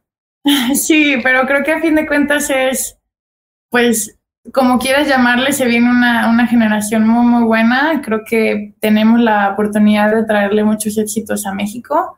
Que, que te digo, yo tengo relación con, con muchísimas, si no la mayoría de ellas, y todas sienten esa pasión y ese amor por el país. Entonces, eh, esperemos que, que dé frutos. Pues ojalá y esta charla la lleguen a escuchar por ahí los, este, los dirigentes y entiendan que hay gente que de verdad tiene ganas, tiene deseos de, de poner en alto el nombre de México y que también hay una, un reclamo, una premisa que urge, que lo único que le están pidiendo es, señores, organícense, planifiquen, apoyen a las chicas. Esa cuestión de la que se están quejando, qué vergüenza que una federación no apoye con detalles a las chicas con cosas tan tontas como unos rollos de baño. Esa es una chamba que a alguien del staff que acompaña a las chicas le corresponde. Y si no le corresponde a nadie, a partir de ahora, asígnenselas. A ver, tú vas con ellas, a ti te toca revisar que sus cuartos tengan toallas, que estén limpios diario, que a alguien le toca hacer esa chamba, señores denles lo mínimo que están pidiendo, lo básico para que puedan enfocarse en lo que es, que es jugar y pensar en dejar lo mejor representado posible al país en las etapas internacionales. No tiene mucho. Antes de que me metiera en estas charlas, Clau, eh, andaba muy perdido con cuestiones de qué es centrobásquet, por qué al centrobásquet y después este eh, cocaba y ya me ya vine organizando también mis ideas.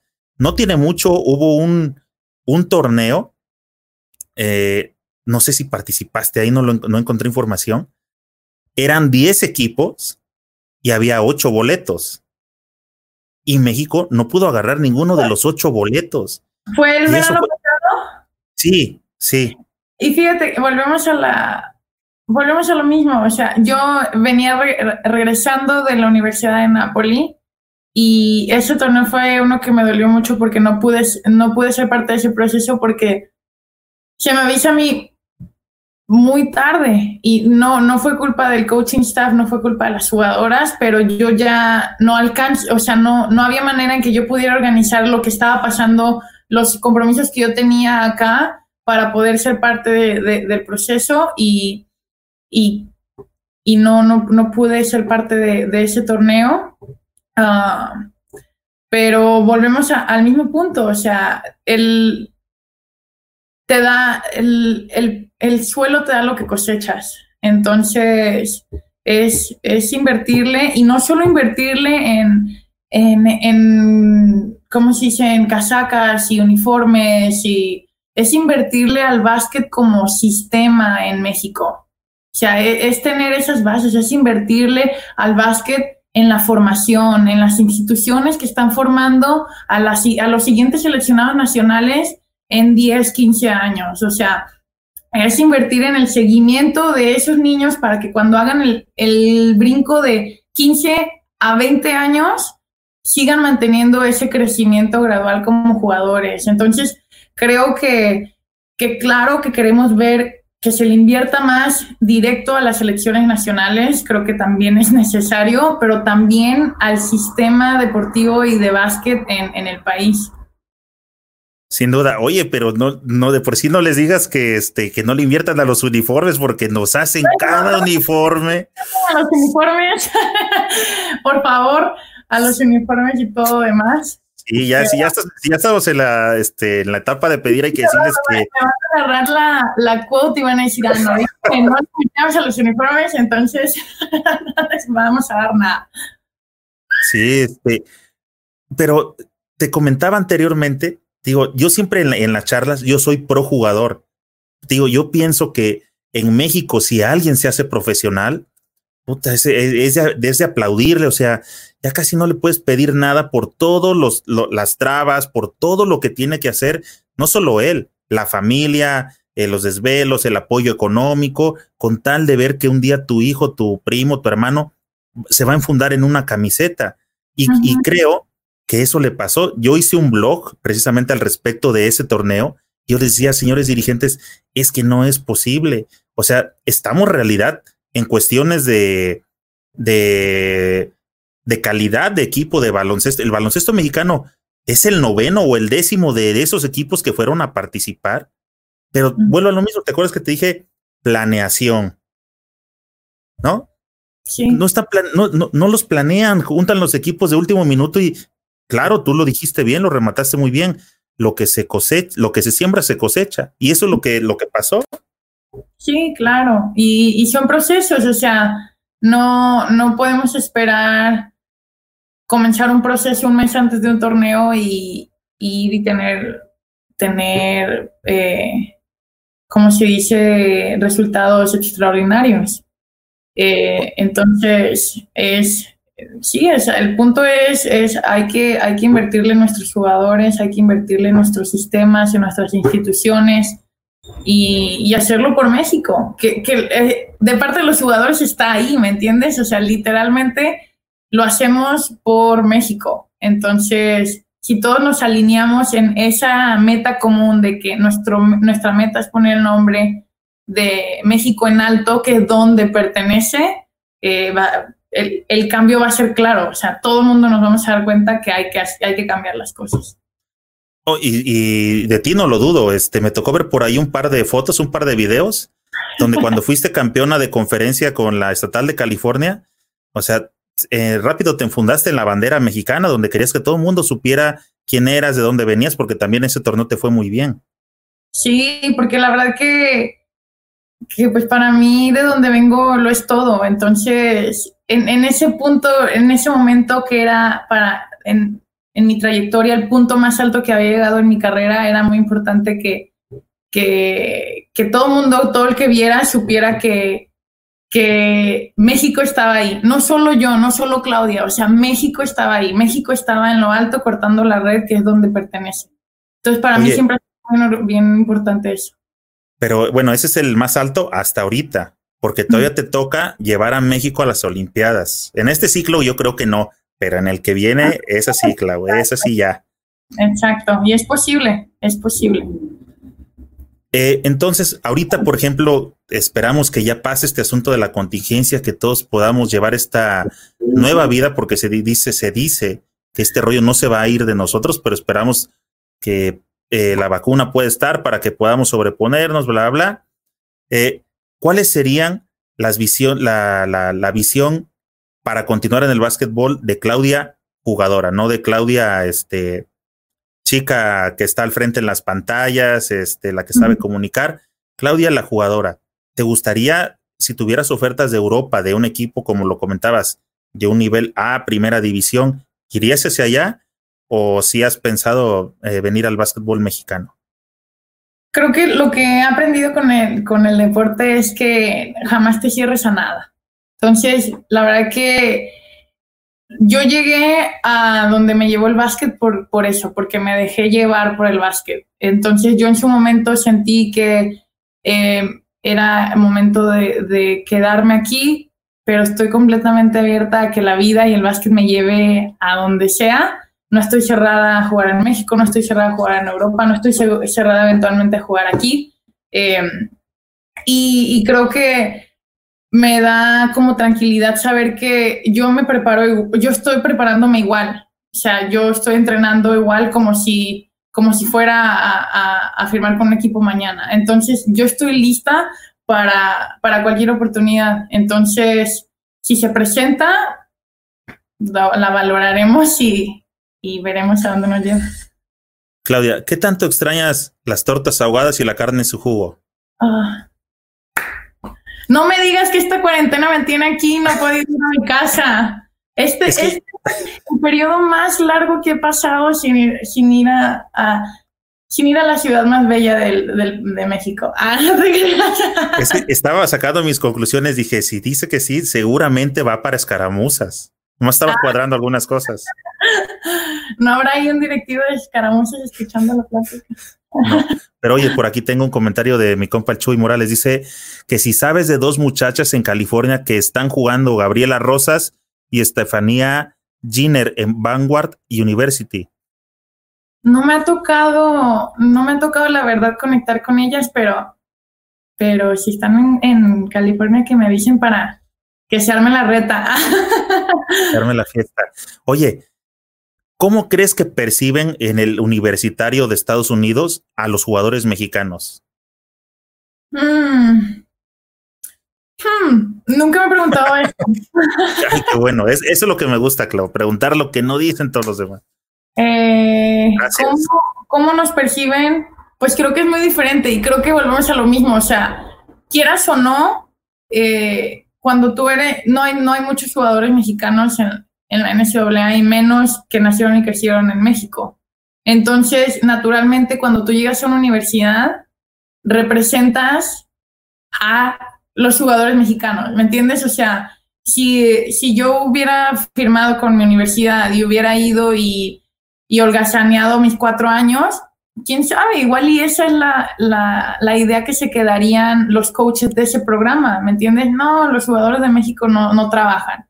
Entonces, o sea, creo que también de ahí proviene mi, mi necesidad de, de, tener en mente que represento mucho más en todo momento para, para que yo, después de mis cuatro años que me gradué, les quede un buen sabor de boca a ese coaching staff de que los jugadores de México tienen calidad y aportan al, al programa.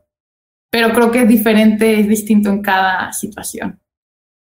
Sí, pero en general, ¿crees que destaca algo? Que digan, ah, son bien entrones o son bien sucios o. Exactamente. Creo que, creo que destaca, creo que eso es muy mexicano, el, el la ética de trabajo. O sea, por, es, es los jugadores es de, es de, lucha, es de trabajo, porque, y, y muchos de, de, de, mis amigos que juegan, hombres y mujeres que están en, en universidades en Estados Unidos, saben que nosotros llegamos y puedes venir de ser, yo en, en Jalisco era de las más altas, o sea, yo llegué a, acá a Estados Unidos y no era la más alta, no era la más rápida, no era la más fuerte, no era, no era la más nada, ¿me entiendes? Entonces, o sea, lo único que te queda es tu ética de trabajo y si no estás dispuesta a trabajar más, más literal que todos los demás, pues la, la realidad es que probablemente no, no, no, no te van a dar oportunidad. Entonces, creo que, creo que esa es la percepción, que, que el jugador mexicano sabe trabajar. Ok. Uh, sabes del proyecto que hay de, de, capitanes, ¿verdad? ¿Qué piensas que ha llegado un equipo de G-League a México? Ay, pues yo, y lo, cuando salió la noticia, la verdad me dio alegría porque yo me pongo a pensar, digamos que, digamos que yo soy un jugador, eh, yo soy un niño, ¿no? En, en Ciudad de México y yo no sé, como mi situación, yo tengo 10 años y empiezo a jugar básquet. Qué diferente es en que en mi ciudad haya una conexión en la NBA. O sea, yo tengo la posibilidad ya directamente de aspirar a ser parte de esa organización, que es la organización más importante de básquet en el mundo. O sea, qué diferente va a ser para las siguientes generaciones tener eso como motivador, como aspiración. Y, y creo que es, es, el inicio, o sea, es, creo que fue un paso bien importante y, y ojalá que, se maneje de manera que empiece a producir más y más talento mexicano. Sí, eh, ah, vas a ver los partidos. Bueno, también vi que este te eché una, una leve estalqueada para saber qué hacías. Una, ya sé que a, a, Claudia Ramos le encanta la farándula. La vi en los partidos este, con su camiseta de, de Lebron. Eres Lebron Lover, creo, ¿verdad? No, soy Kobe Lover. Kobe, perdón, Kobe, Kobe, ajá. Te iba a preguntar, ¿Eh? ¿Has ido a, a, juegos de la G League? Eh, sí, bueno, mi único juego de la G League fue de hecho contra la selección mexicana en el juego de las estrellas, en el fin de, fin de semana de las estrellas que fue en Los Ángeles. Eh, jugó nuestro equipo mayor contra el All Star Team de la G League en el, ahí por el Staples y, y me tocó ir y fue una experiencia bien padre. Oye, ahorita que mencionaste un par de palabras en inglés, ¿te distinguen mucho más rápido cuando hablas inglés, este, los gabachos? No, bueno, a veces. ¿Qué te dicen de este? Es, es, es, del sur. El acento está ahí, o sea. pues. Es peculiar, es peculiar. Ya nomás me preguntan de dónde eres. Y yo, ¿de dónde crees? Ah, y ya digo, ah, soy de México. Pero, pero pues con práctica, ahí vamos. No, me acuerdo que cuando recién llegué a Estados Unidos me daba a mí hasta pena ordenar en los restaurantes. Entonces siempre que, que íbamos, no sé, ya sea que nos sentábamos adentro, íbamos en el drive-thru, yo nomás decía, ay, como que yo voy a pedir lo que ella pidió. O sea, yo no pedía, yo decía, ay, lo que ella pidió, yo también. O sea, así era como que... Por, por dos. De adaptarme, ajá, yo decía, que same thing. Listo. Obviamente, eventualmente me harté y aprendes y te adaptas y listo. Oye, Clau, eh, sé que acabas de abrir tu canal de YouTube donde estás, este, eh, no sé si youtuber sea la palabra correcta, creo que ha sido una, una cuestión de generalizar que cualquiera que hace videos eh, es youtuber, aunque en realidad yo conozco gente que se dedica a educar y hay gente que les ha puesto edutuber, o sea, la cosa es el, el tuber en ese no te lo quites de, no te lo quitas de, independientemente de lo que hagas, pero YouTube se ha vuelto una plataforma donde actualmente no hay forma de que no aprendas lo que quieras aprender en la vida, de lo que busques hay. Hay maestros de matemáticas, de química, de biología, hay gente experimentada de contabilidad. Yo he estado aprendiendo algunas cosas de contabilidad y en este caso, Claudia decidió compartir sus conocimientos sobre cómo ella se empezó a formar, qué le ha funcionado, qué debieran de hacer algunos este, de los de los que siguen su, su canal, cuál ha sido el proceso para que ella pueda avanzar. Y respecto a eso, Clau, pues vamos a abordar ese tema. Por aquí, mira, Edgar Arellanes dice, muchas felicidades. Qué coincidencia tan grata. Hoy mi hija comenzó su rutina de ocho minutos y está padrísima. Le gustó. Muchos saludos desde Camargo, Chihuahua. Gracias. Sí, como te comentaba, eh, la idea proviene de que de mi experiencia personal, cuando todo el proceso desde que empiezo a jugar básquet hasta que me voy a la NCAA fue mucho como, eh, como que ir, ir viendo como el ciego, como el ciego dirigiendo al ciego. O sea, mis papás jamás estaban, habían estado involucrados en el, en el deporte de alto rendimiento, yo menos. Entonces, o sea, y, más llegando a ese último tramo de hacer la atención a la NCAA, entonces me empecé a preguntar, o sea, ¿por qué esta información no está disponible para, para las generaciones que vienen? Y kind of como, ¿qué me hubiera gustado a mí saber para hacer mi proceso más efectivo? Entonces, eso es, eso es la, finalidad del canal, es, impulsar y, con, con, la plataforma que, que que tengo disponible, poner mi granito de arena para, para ahora sí que proveer un poquito de soporte que siento que me pudo haber ayudado a mí cuando estaba en ese proceso. Y como, como comentabas, o sea, vamos a estar hablando de, diferentes cosas, o sea, tips que me hubieran gustado saber, eh, vamos a estar dando como flashazos de cómo es el básquet acá en Estados Unidos, eh, entrenamientos, rutinas de bote, eh, cosas que la verdad va a ser un, programa o una plataforma muy fluida eh, para que para, para que se sientan cómodos las siguientes generaciones de, de, preguntar, de sentir que tienen ese apoyo, de decir, oye, Clau, estoy pensando en esto y esto, ¿qué opinas con tu experiencia? Porque e, yo estuve en esa posición donde yo tenía muchas preguntas y, y no tenía necesariamente esa plataforma, esa conexión para hacérselas a alguien. Entonces, eso es lo que, lo que queremos eh, alcanzar con el canal. Eh, entonces, los que estaban viendo, vayan y suscríbanse, Claudia Ramos MX, y, y también comenten lo que, lo que gusten que cubriera. Pero creo que como, como tú lo haces aquí en Señor Basket, es es también darle como ese foco que le ha faltado tanto al básquet mexicano y, impulsar el deporte. Te comentaba antes de iniciar el programa que, que yo creo que el deporte y la educación son básicos para el impulso de México como país. Y para mí fue, fue crucial, o sea, el hecho de que yo no me tuve que preocupar de cómo iba a pagar mis, mis estudios universitarios, todo gracias al deporte la verdad que creo que, fíjate que me gusta platicar, me está gustando la conversación, Clau, porque te escucho ya como una persona, o sea, a final de cuentas eres un adulto hecho y derecho, tienes una profesión, eres una chica profesionista y se nota porque eh, tu léxico, tu, tu, idea estructurada ya es este, bien fundamentada. Eh, no estás jugando en México, a veces yo no, lo, no les pregunto ciertas cosas que a mí me da curiosidad, pero no les pregunto porque sé cómo funciona el cochinero, así le llamo yo. Si tú no quieres decir las palabras, no las digas. Yo me, yo me encargo acá. Eh, de que a veces existen los bloqueos porque alguien ofendió al presidente, o sea, cosas de la prehistoria que dan vergüenza. Esa es la palabra. Pero a ti ahorita estás en una pausa, no tienes compromiso y si lo quieres compartir, lo compartes. Ahorita, por ejemplo, me decías de que gracias al básquetbol eh, no tuviste que preocuparte por por los gastos de tus papás, tienes una oportunidad de, hacer una vida completamente distinta. También creo que eh, nuestros políticos en México no se han dado cuenta que invertirle al deporte es invertir en el tejido social para que muchas de las cosas que suceden no se estén descomponiendo. Exacto.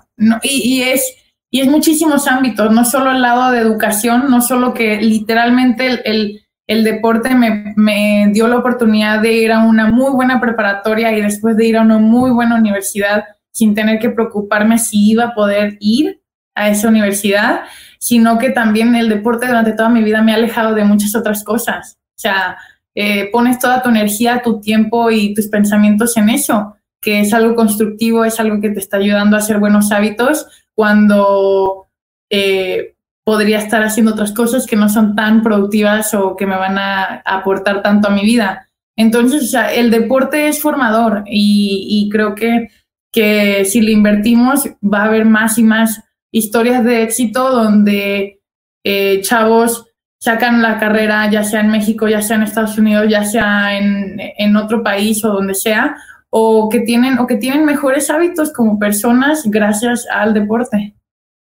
No, no sé si hayas escuchado por ahí, ubicas a Enrique Garay, ¿verdad? De, comentarista de, conocido de deportes. Apenas estuvo un reportaje de él, porque acá, pues la que dirige el deporte en México es Ana Guevara, la velocista. Y Enrique Garay apenas sacó un reportaje precisamente que creo que está trabajando, no sé si es televisora o solamente es una plataforma, no lo sé, se llama Latin Oz. ¿Has visto? Ok. Enrique Garay sacó un reportaje de Ana Guevara y le sacó unas fotos donde Ana Guevara con el, creo, no me recuerdo cómo se llama el, el, el programa deportivo Conader, creo, o Conader, no, no, no sé, no, no se me viene el nombre. Bueno, con ese fondo, Ana Guevara cada vez que iba a participar en las este, carreras para prepararse, y, y Enrique Garay subió fotos de dónde eran los lugares que ella pedía para irse a concentrar con dos o tres meses de anticipación antes de la carrera. O sea, le gustaba estar bastante bien, eran lugares súper. Y ahora que llegó, ese fondo, creo que es fondo deportivo, no, me de par. Este, la hora que, ahora que está como titular, ese fondo está a punto de desaparecer. O sea, si aún no hay fondos, les está quitando el poco fondo. Y lo que decía Enrique Garay era, hey, Ana, no se te olvide que tú con estos fondos llegaste a ser hasta donde estabas y ahora que estás, estás autorizando que este fondo se vaya para allá y volvemos a lo mismo. No hay apoyo y el poco apoyo se está yendo, pero en realidad quería que, no sé, que me comentaras como, ¿qué piensas viniendo de una deportista? Tal vez de alguien que no tiene, que nos pasa seguido, que no tiene ni idea sobre el deporte en México, llega a tomar decisiones, pero alguien que lo vivió, que, que, que lo gozó, ¿no? Que lo disfrutó y ahora que diga, no, los, los que vengan no importa, este, no, no, es que no sé qué pensar. ¿Tú tienes algún... La verdad que yo no estaba consciente de esa situación, pero en general creo que es como el, pues duele un poquito más, ¿me entiendes? Porque es como, ay, uno de los nuestros, ¿me entiendes?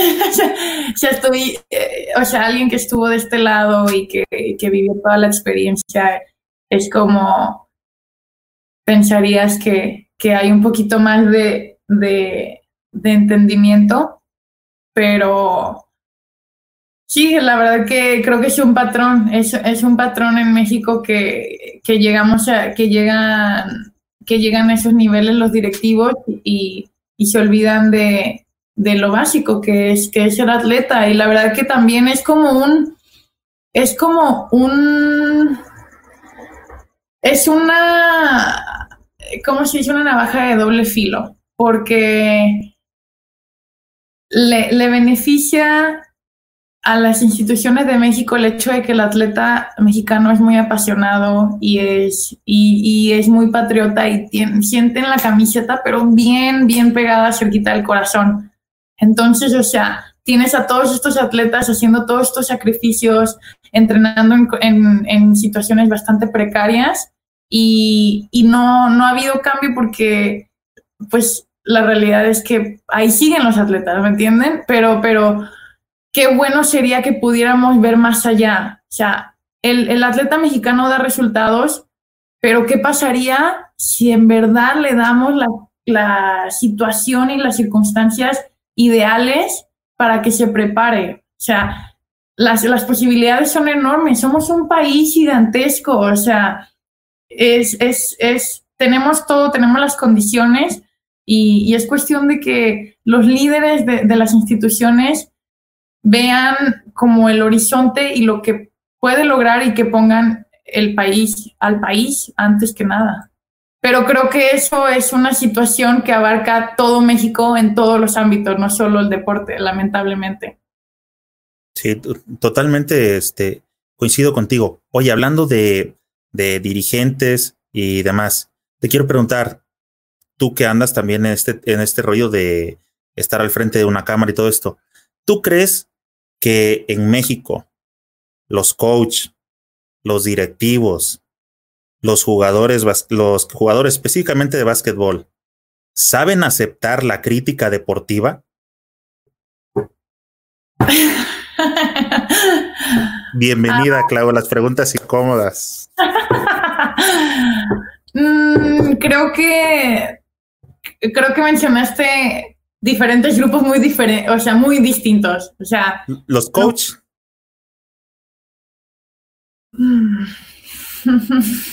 Con una crítica deportiva eh, me quiero referir al juego. Yo de hecho, yo sí, sé distinguir entre, eh, eh, creo que estuvo mal esto y esto y esto del juego. Lo que pasa en su vida personal ese es otro rollo. Luego dicen, ah, es que es buena persona, es que no estamos hablando de quién va para el próximo, a ser el próximo canonizado, ¿no? Estamos hablando del juego. Afuera puede ser un tipazo y, y qué chingón por él, pero ¿sabe recibir un comentario o el jugador?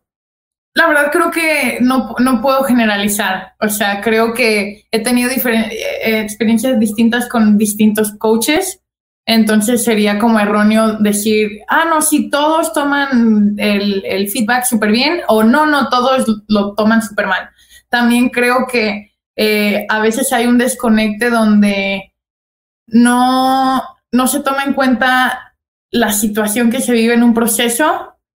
Entonces, a, veces la crítica está como mal direccionada, pero, pero creo que también, y creo que tu canal como mi canal, hay que darle más cobertura al baloncesto para que haya un poco más de perspectiva y un poco más de contexto.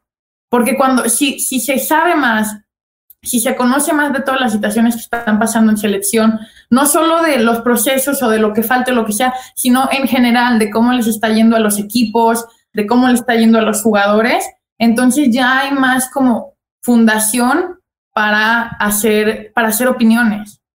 Y creo que a veces hay un desconecte donde se están haciendo opiniones, pero la mayoría de, las personas no, no están informadas al 100%. Sí, claro, es que entiendo mi punto de vista, creo que todavía algunos directivos, y específicamente hablando del básquetbol, eh, dirigentes, ya sea estatales o a quien le quede el saco que se lo ponga, creo que siguen viviendo de la etapa, de la forma de cómo funcionaban las cosas anteriormente. Que no se han dado cuenta que la información actualmente ya no se puede ocultar. Por ejemplo, yo te voy a compartir algo que yo sé y que a lo mejor la gente no sabe, los que no hayan visto los blogs anteriores. Hace rato te acuerdas que tocábamos el tema de los uniformes. Yo supe por una muy buena fuente y eso sí, no, antes yo decía, ah, si es buena fuente, ¿por qué no dicen? Ahora entiendo por qué, porque la fuente que, que me dijo esto está dentro de, y entonces no, por respeto, no lo puedes pasar a quemar porque te va a pasar a decir, eh, güey, ¿qué te dije? Pues, y no. Bueno, por ejemplo, lo que sé que para la, los uniformes de la primera ventana de FIBA, la que se jugó en Guadalajara, ¿viste cómo les quedaban los uniformes a todos grandísimos? Se los andaban este, agarrando de un lado y las camisas se las juntaban porque todos les quedaron súper grandes. ¿El equipo de hombre? El de Varonil. Sí, la ventana de FIBA de noviembre, si no mal recuerdo. Supe que fue porque, pues como no sabían, volvemos a lo mismo, a la planeación, no sabían qué, qué jugadores eran los que iban a llamar a selección. Incluso llegó Daniel Amigo, que venía con tres días, había jugado la final en Soles de Mexicali y llegó a, la ventana FIBA. Entonces son como llamados de último minuto por X o Y situación que siempre nos pasa. Y pues no sabían quiénes iban a jugar. Y pues no sabían, como no sabían quién, no sabían sus tallas. Entonces no faltó el, el listo por ahí el, el asesor chingón y que les dice, por acá hay una lista de las tallas que se han pedido de la selección. Ah, pues mándalas a hacer. Entonces los jugadores que llegaron se pusieron los uniformes de acuerdo a las tallas que había utilizado otra selección. Entonces, por eso a nadie le queda, bueno, a los más grandes sí les quedaron sus, este, sus uniformes. Si llegas a checar ese partido, andan votando y todos andan, este... Aplicaron la que quede grande, que quede chico. Sí. y, después cuando llegas a saber eso, dices, es que no puede ser, o sea, parecen cosas pequeñas, pero en realidad para un jugador son motivantes que tiene una camiseta y que te luzca acá tu cuerpo fit, que le estás metiendo galleta y, y eso, por ejemplo, este, entiendo que les molesta, yo lo entiendo perfectamente, yo te voy a decir, yo apliqué como medio este, para solicitar mi acreditación. ¿Crees que me la dieron? O sea, se la dieron a, a gente, yo conozco aquí mis camaradas y no es nada contra ellos, tengo un camarada que tiene una página que tiene como 120 suscriptores. y se la dieron sin bronca. De hecho, él me avisó, me dijo, oye, ¿ya te dieron tu acreditación? ¿Ya te llegó? Y le dije, no. Ah, dije, pues a lo mejor ahí viene. Dos días más, dije, no. Y me empecé a comunicar y no me contestaron, o sea, ya no me contestaron ni los correos. Alguien me ubicó y dijo, no, ese es el güey que nos está tirando y bla, bla, bla. Y me quedé fuera de la jugada. Dije, bueno, para hacer una crítica de un partido no vale la pena. Y cómo fue. O sea, realmente el partido fue nada, fue la gente que se enganchó, no tuvimos una selección, este, bla, bla. Y eso los lastima. Es por eso que te hago esta pregunta, porque sé que tú tienes una, eh, te estoy percibiendo, tú ya tienes una visión eh, diferente, un poco más amplia de cómo se ve desde fuera de un lugar donde sí está bien estructurado el deporte, a cómo lo ves cada que vienes a México y dices, no puede ser, otra vez. Sí, sí, la verdad que creo que eso me ayudó que me vine para acá porque ves mundos distintos. Entonces, acá creo que lo vemos todo el tiempo. A, cada momento la NCAA, la NBA están, están bajo la lupa, ¿me entiendes? Ya sea por los medios, por los jugadores, por, por personas con renombre. Entonces creo que también eso falta en, en México. Eh, pasan muchas cosas que que se permiten, porque no hay nadie que, que los haga como hold accountable, o sea, no hay nadie que los detenga, ¿me entiendes? No, no le tienen que responder a nadie, entonces este tipo de situaciones pueden pasar. Y, y sí, la, realidad es que me gustaría decirte que, que tengo la respuesta a, a, todo esto, pero creo que es algo que como tú y como yo estamos intentando encontrar la manera de, de solucionar el, el, el cáncer que existe en el, en el deporte mexicano, pero, pero sí son situaciones muy lamentables y como mencionas, o sea, sé que es un detalle pequeño lo de los uniformes, pero es como, es la punta del iceberg de todo lo que no se ve abajo, que es, es el sistema, ¿me entiendes? Que, que nos falta mucho trabajo. Y claro, no quiero, sí quiero reconocer que avanzamos, o sea, te mencionaba, o sea, el hecho de que yo cuando era joven no había ni siquiera una liga femenil y ahora hay una liga femenil que es competitiva y, que es buena, es, es un paso grande y hay que reconocer esas pequeñas victorias, pero sin dejar de hacer énfasis en que no podemos detener el progreso. Sí, creo que eh, dices que no, no, no crees tener la solución. Yo creo que la solución que se está tomando es bastante buena. Desde el hecho que ya te animaste a, a tener voz y todo esto, este, creo que siempre son importantes los contrapesos, ¿no? O sea, no podemos comernos solamente lo que nos diga una sola persona y hay que escuchar las voces porque eh, estamos en un país democrático. Eh, y pues hay que tener la opinión de los demás y hay que valorar y siempre y cuando no se falte el respeto y hablemos de las cuestiones estrictamente que corresponden, que en este caso es lo deportivo, ¿no? Lo que hagas fuera de la cancha, eso no, no, no interesa. Pero uh -huh. si tus decisiones eh, lastiman al básquetbol mexicano, o sea, ya tenemos broncas. Si tus, ¿no? Si tus decisiones lastiman a tu familia, bueno, ahí eh, ve cómo le haces, arregla ese rollo, pero mientras sea por el bien de un país, eh, como les decía hace rato, es una comunidad basquetbolera de México bastante grande que creo que hemos sido menospreciada durante muchísimo tiempo. Sí, y, y, también, y por eso mencionaba el lado de, de inclusive como negocio, el baloncesto podría ser un muy buen negocio en México, muy bueno. Entonces, si el, el, poner el país primero y el, la pasión por el deporte no es lo suficiente, pues hay que ver también el otro lado. O sea, en cuestión de negocio, el, el baloncesto en México puede desarrollarse sí, puede ser muy importante. Tenemos a nuestros vecinos del norte que, digo, no mis vecinos, ahorita estoy aquí en Estados Unidos, que, puede, que creo que lo, lo que pasó con Capitanes es el ejemplo perfecto. O sea, tenemos esa conexión que nos puede apoyar a crear este sistema y a crear este, ese negocio. Yo no dudo que la introducción de capitanes a la G-League vaya a traer muchísimo más mercado basquetbolero a la Ciudad de México, va a ser natural. Entonces espero que eso también abra un poco de, muestre un poco de luz en lo poquito que, que estamos a, apenas rascándole al negocio del deporte del básquetbol en, México. Que te digo, yo personalmente no lo haría por el negocio, yo lo haría porque es, es el básquet es mi pasión y, y, el, y México es él es mi, es mi amor, entonces, o sea, eso para mí es suficiente, pero si no lo es, pues también hay otros incentivos, ¿me entiendes? Claudio, fíjate que para este contigo toco cosas en común porque yo, yo he platicado aquí en las críticas que yo he hecho al sistema actual de que creo que yo trabajé o he estado mucho tiempo en la iniciativa privada, entonces las cosas las veo como tal. Y pienso que lo que le ha hecho falta a, la, dirigencia o a quien esté en su caso es un buen equipo de marketing que haga que el básquetbol precisamente se convierta en negocio, porque no han encontrado el modelo de negocio adecuado, porque de que hay afición, la hay. Y creo que la, la liga femenil, creo que anda también cojeando del mismo lado.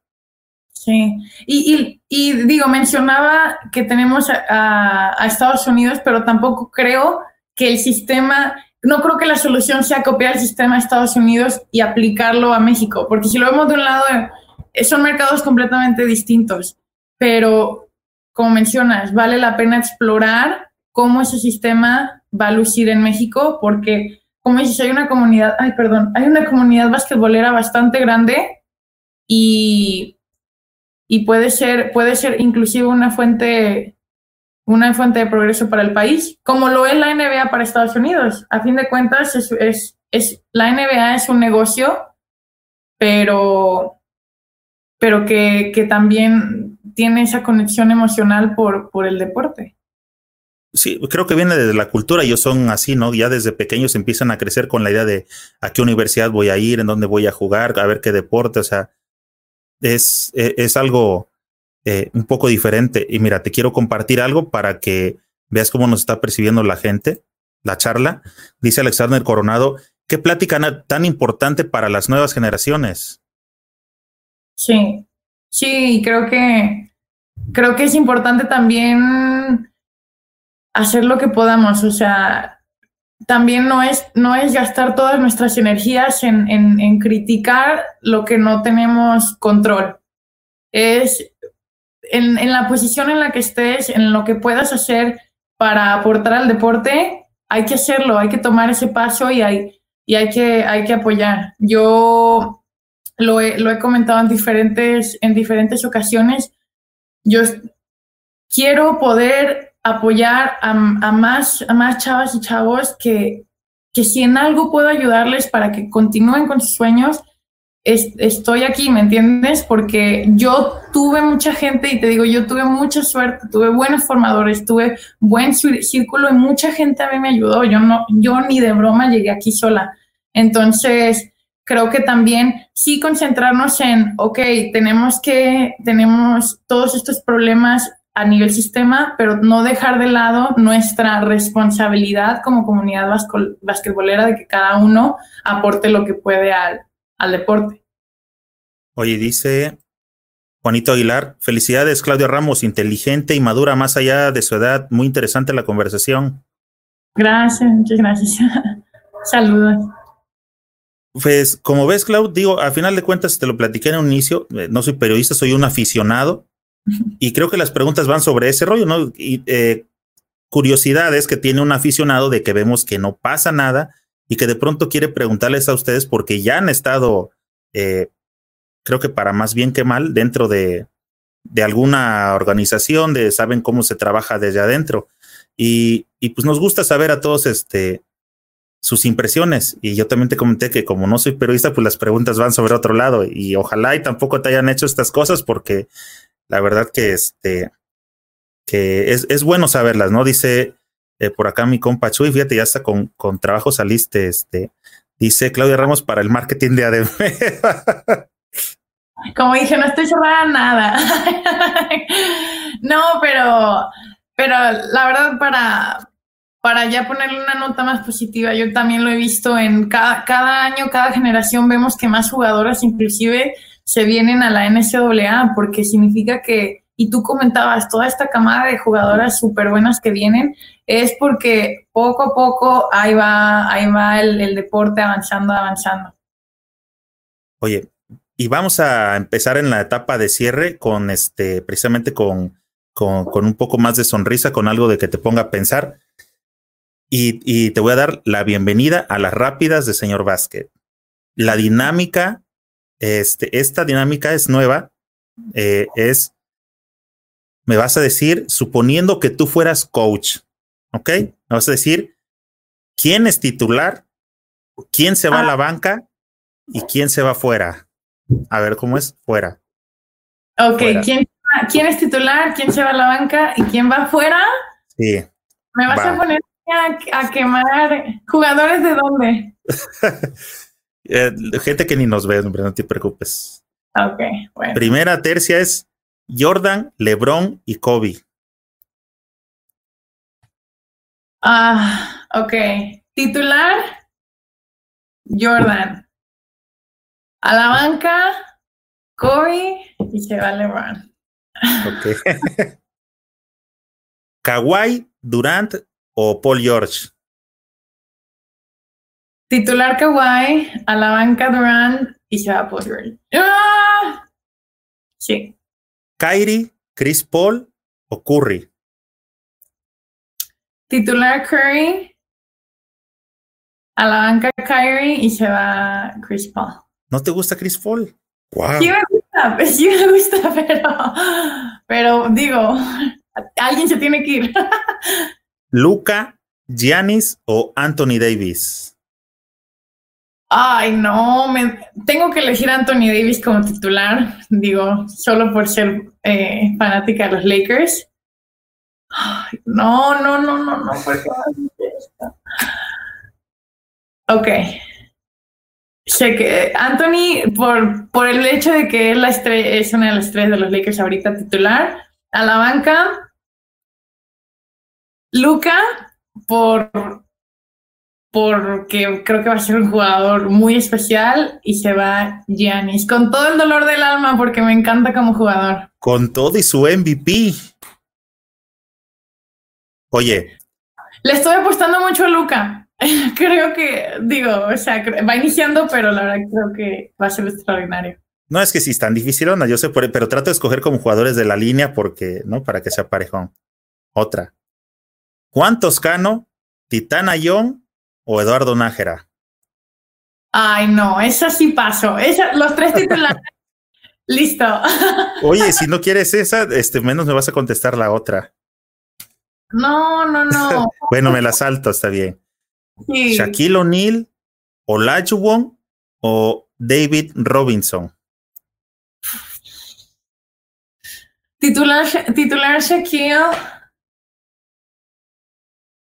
Banca Olajuwon y se va Robinson. Y se va el almirante. Oye, ¿cuál es tu modelo de tenis favorito? Ah, hmm. Fíjate que nunca he sido, o sea, nunca he sido de que, uff, me encantan los Kobe o me encantan estos. Creo que es como el que me gusta en el momento. En su momento me gustaron mucho los Kyrie. Me acuerdo antes de la universidad me gustaban mucho los Kyrie y los Durant. Luego me voy a la universidad y somos Under Armour, entonces le agarré mucho cariño a los, Curry, pero nunca he sido muy sneakerhead, como dicen.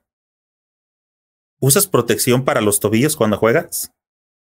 Sí, no usaba, no usaba en México ni nada y nos obligaron en la universidad y me acostumbré, pero siempre nos hacían entrenar pesas sin, ay, van a empezar a hacer un ruido. Empezabas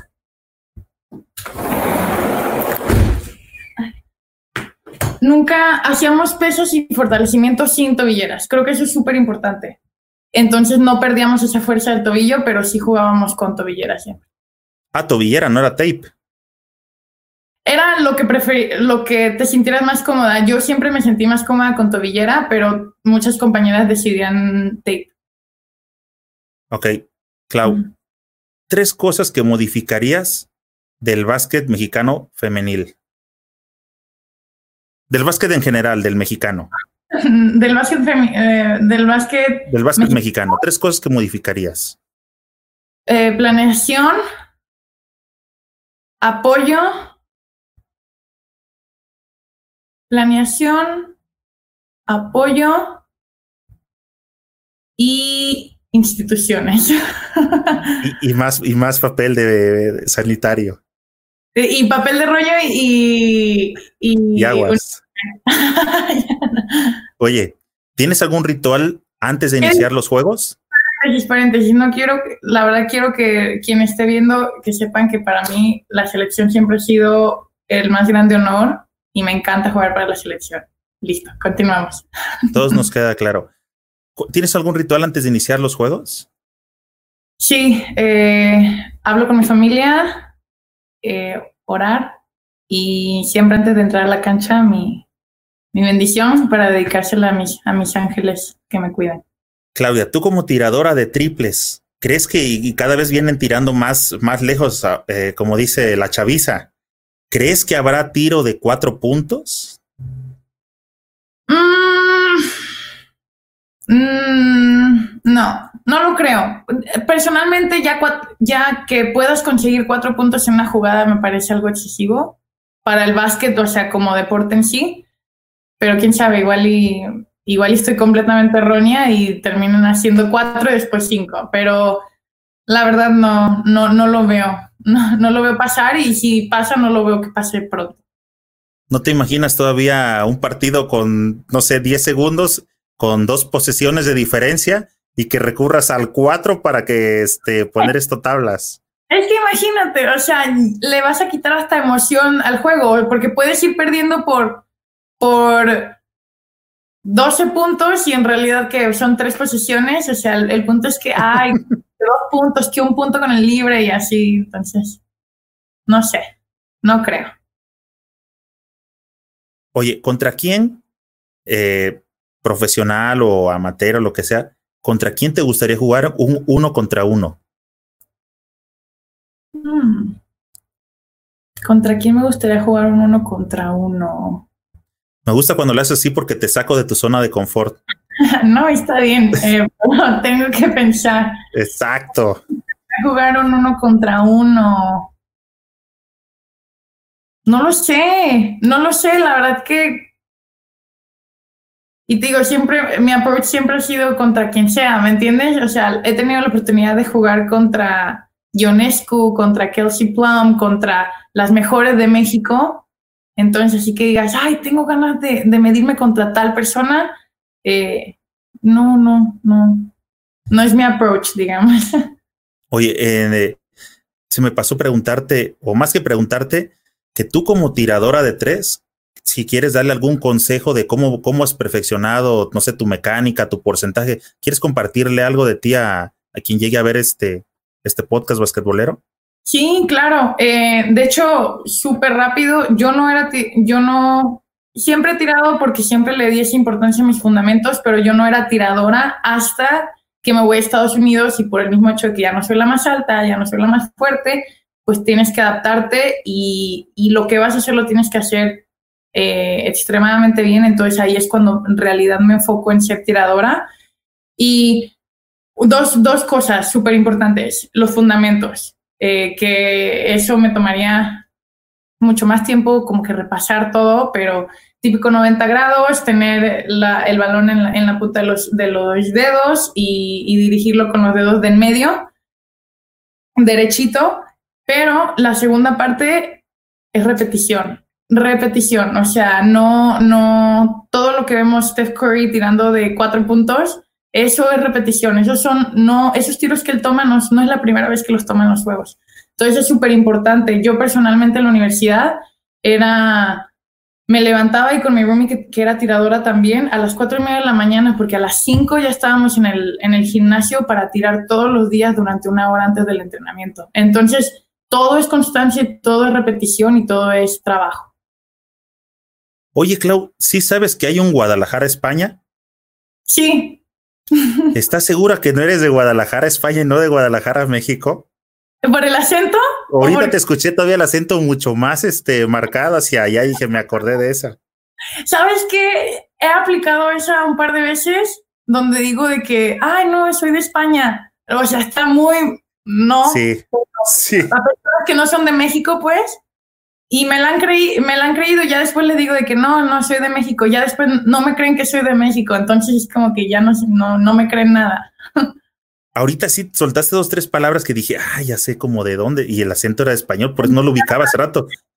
Sí, hasta que me llegó, te iba a preguntar, déjame por aquí, ¿vas a ver el fútbol? Eh, ¿Te gusta el soccer? ¿Vas a ver al Galaxy, no sé allá?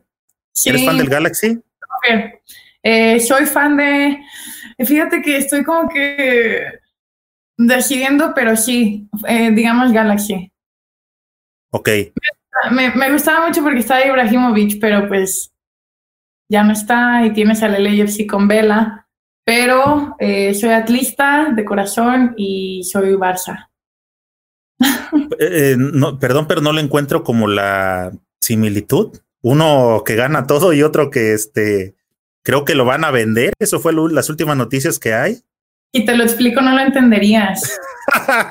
claro, para todos los que están viendo este eh, ese rollo de los atlistas es una máxima con la que justifican el este el por qué le van al Atlas. O sea, no hay explicación y, esa es la explicación.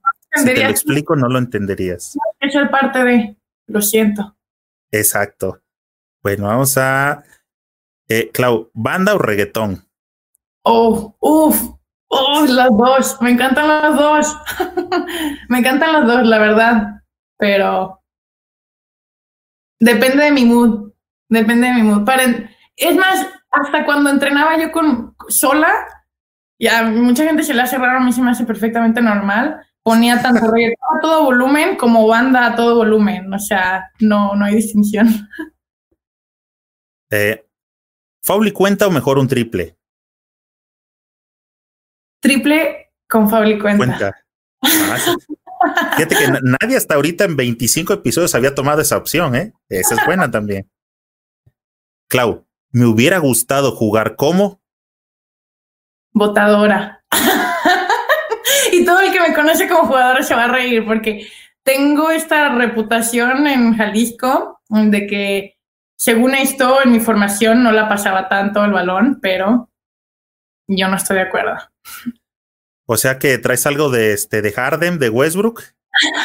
Una pizca. Eh, Pero no, no es cierto, no es cierto. Si no fuera basquetbolero, ¿jugaría? Si no fuera basquetbolero, jugaría. Fíjate que me encanta bailar. Entonces, tal vez me hubiera metido en, en un rollo más, más serio con el baile. o soccer. ¿Cuál, se, ¿Cuál visualizas? Fíjate la pregunta, ¿eh? Dentro de un ciclo olímpico que sería el 5 ideal mexicano. Dentro de un ciclo olímpico, estoy hablando cinco años. De acuerdo a la gente que tú conoces en, en las universidades, en selección, ¿cuál crees que van a madurar, van a llegar, van a crecer para llegar a ese ciclo olímpico femenil? No, no, la verdad es que yo, yo soy abogada de las, de, las respuestas. De Oye. Análisis mucho más profundo para darte esa respuesta. Entiendo, no, no, no me la respondas. ¿Sabes lo que he aprendido con esto? Que creo que nos sucede lo que te comentaba hace rato. O sea, somos de piel últimamente tan sensible que el hecho de que alguien diga, este, yo creo que va a llegar fulano, fulano, fulano, pues porque eso es lo que veo. O sea, en realidad puede leer el comentario más allá y, no sé, pueden decir, ¿por qué no me incluiste en tus cinco? ¿No? No, y para serte muy honesta, hay mucho talento y, y, y ahorita en este punto de, o sea, muchas son, son amigas, son, son colegas mías, entonces no, la verdad yo no estoy en la posición de decir tú, tú, tú, tú. Entonces, no. Es, imaginario, es ficticio. No, ya sí lo entienden, están en universidad también. No, todas trabajan muy duro como para mí con la, con la facilidad de la vida decir tú, tú, tú, no, por respeto. Oye, todas trabajan muy duro como para dejarla fuera de mi, de mi equipo. puedo tener, puedo tener 30 en mi quinta ideal. ok, está bien. Oye, ¿te llegas a ver como coach? ¿O no te gusta tomar estas decisiones? No lo sé, no lo sé, no, no. No, ya veremos. Digo, me. el básquet me ha llevado a lugares inimaginables y creo que ha, como, se, ha transformado en muchos, en muchos papeles durante mi vida y no sé, tal vez, eh, si se da la oportunidad, y creo que lo haría si en realidad veo la oportunidad de que yo puedo aportar algo.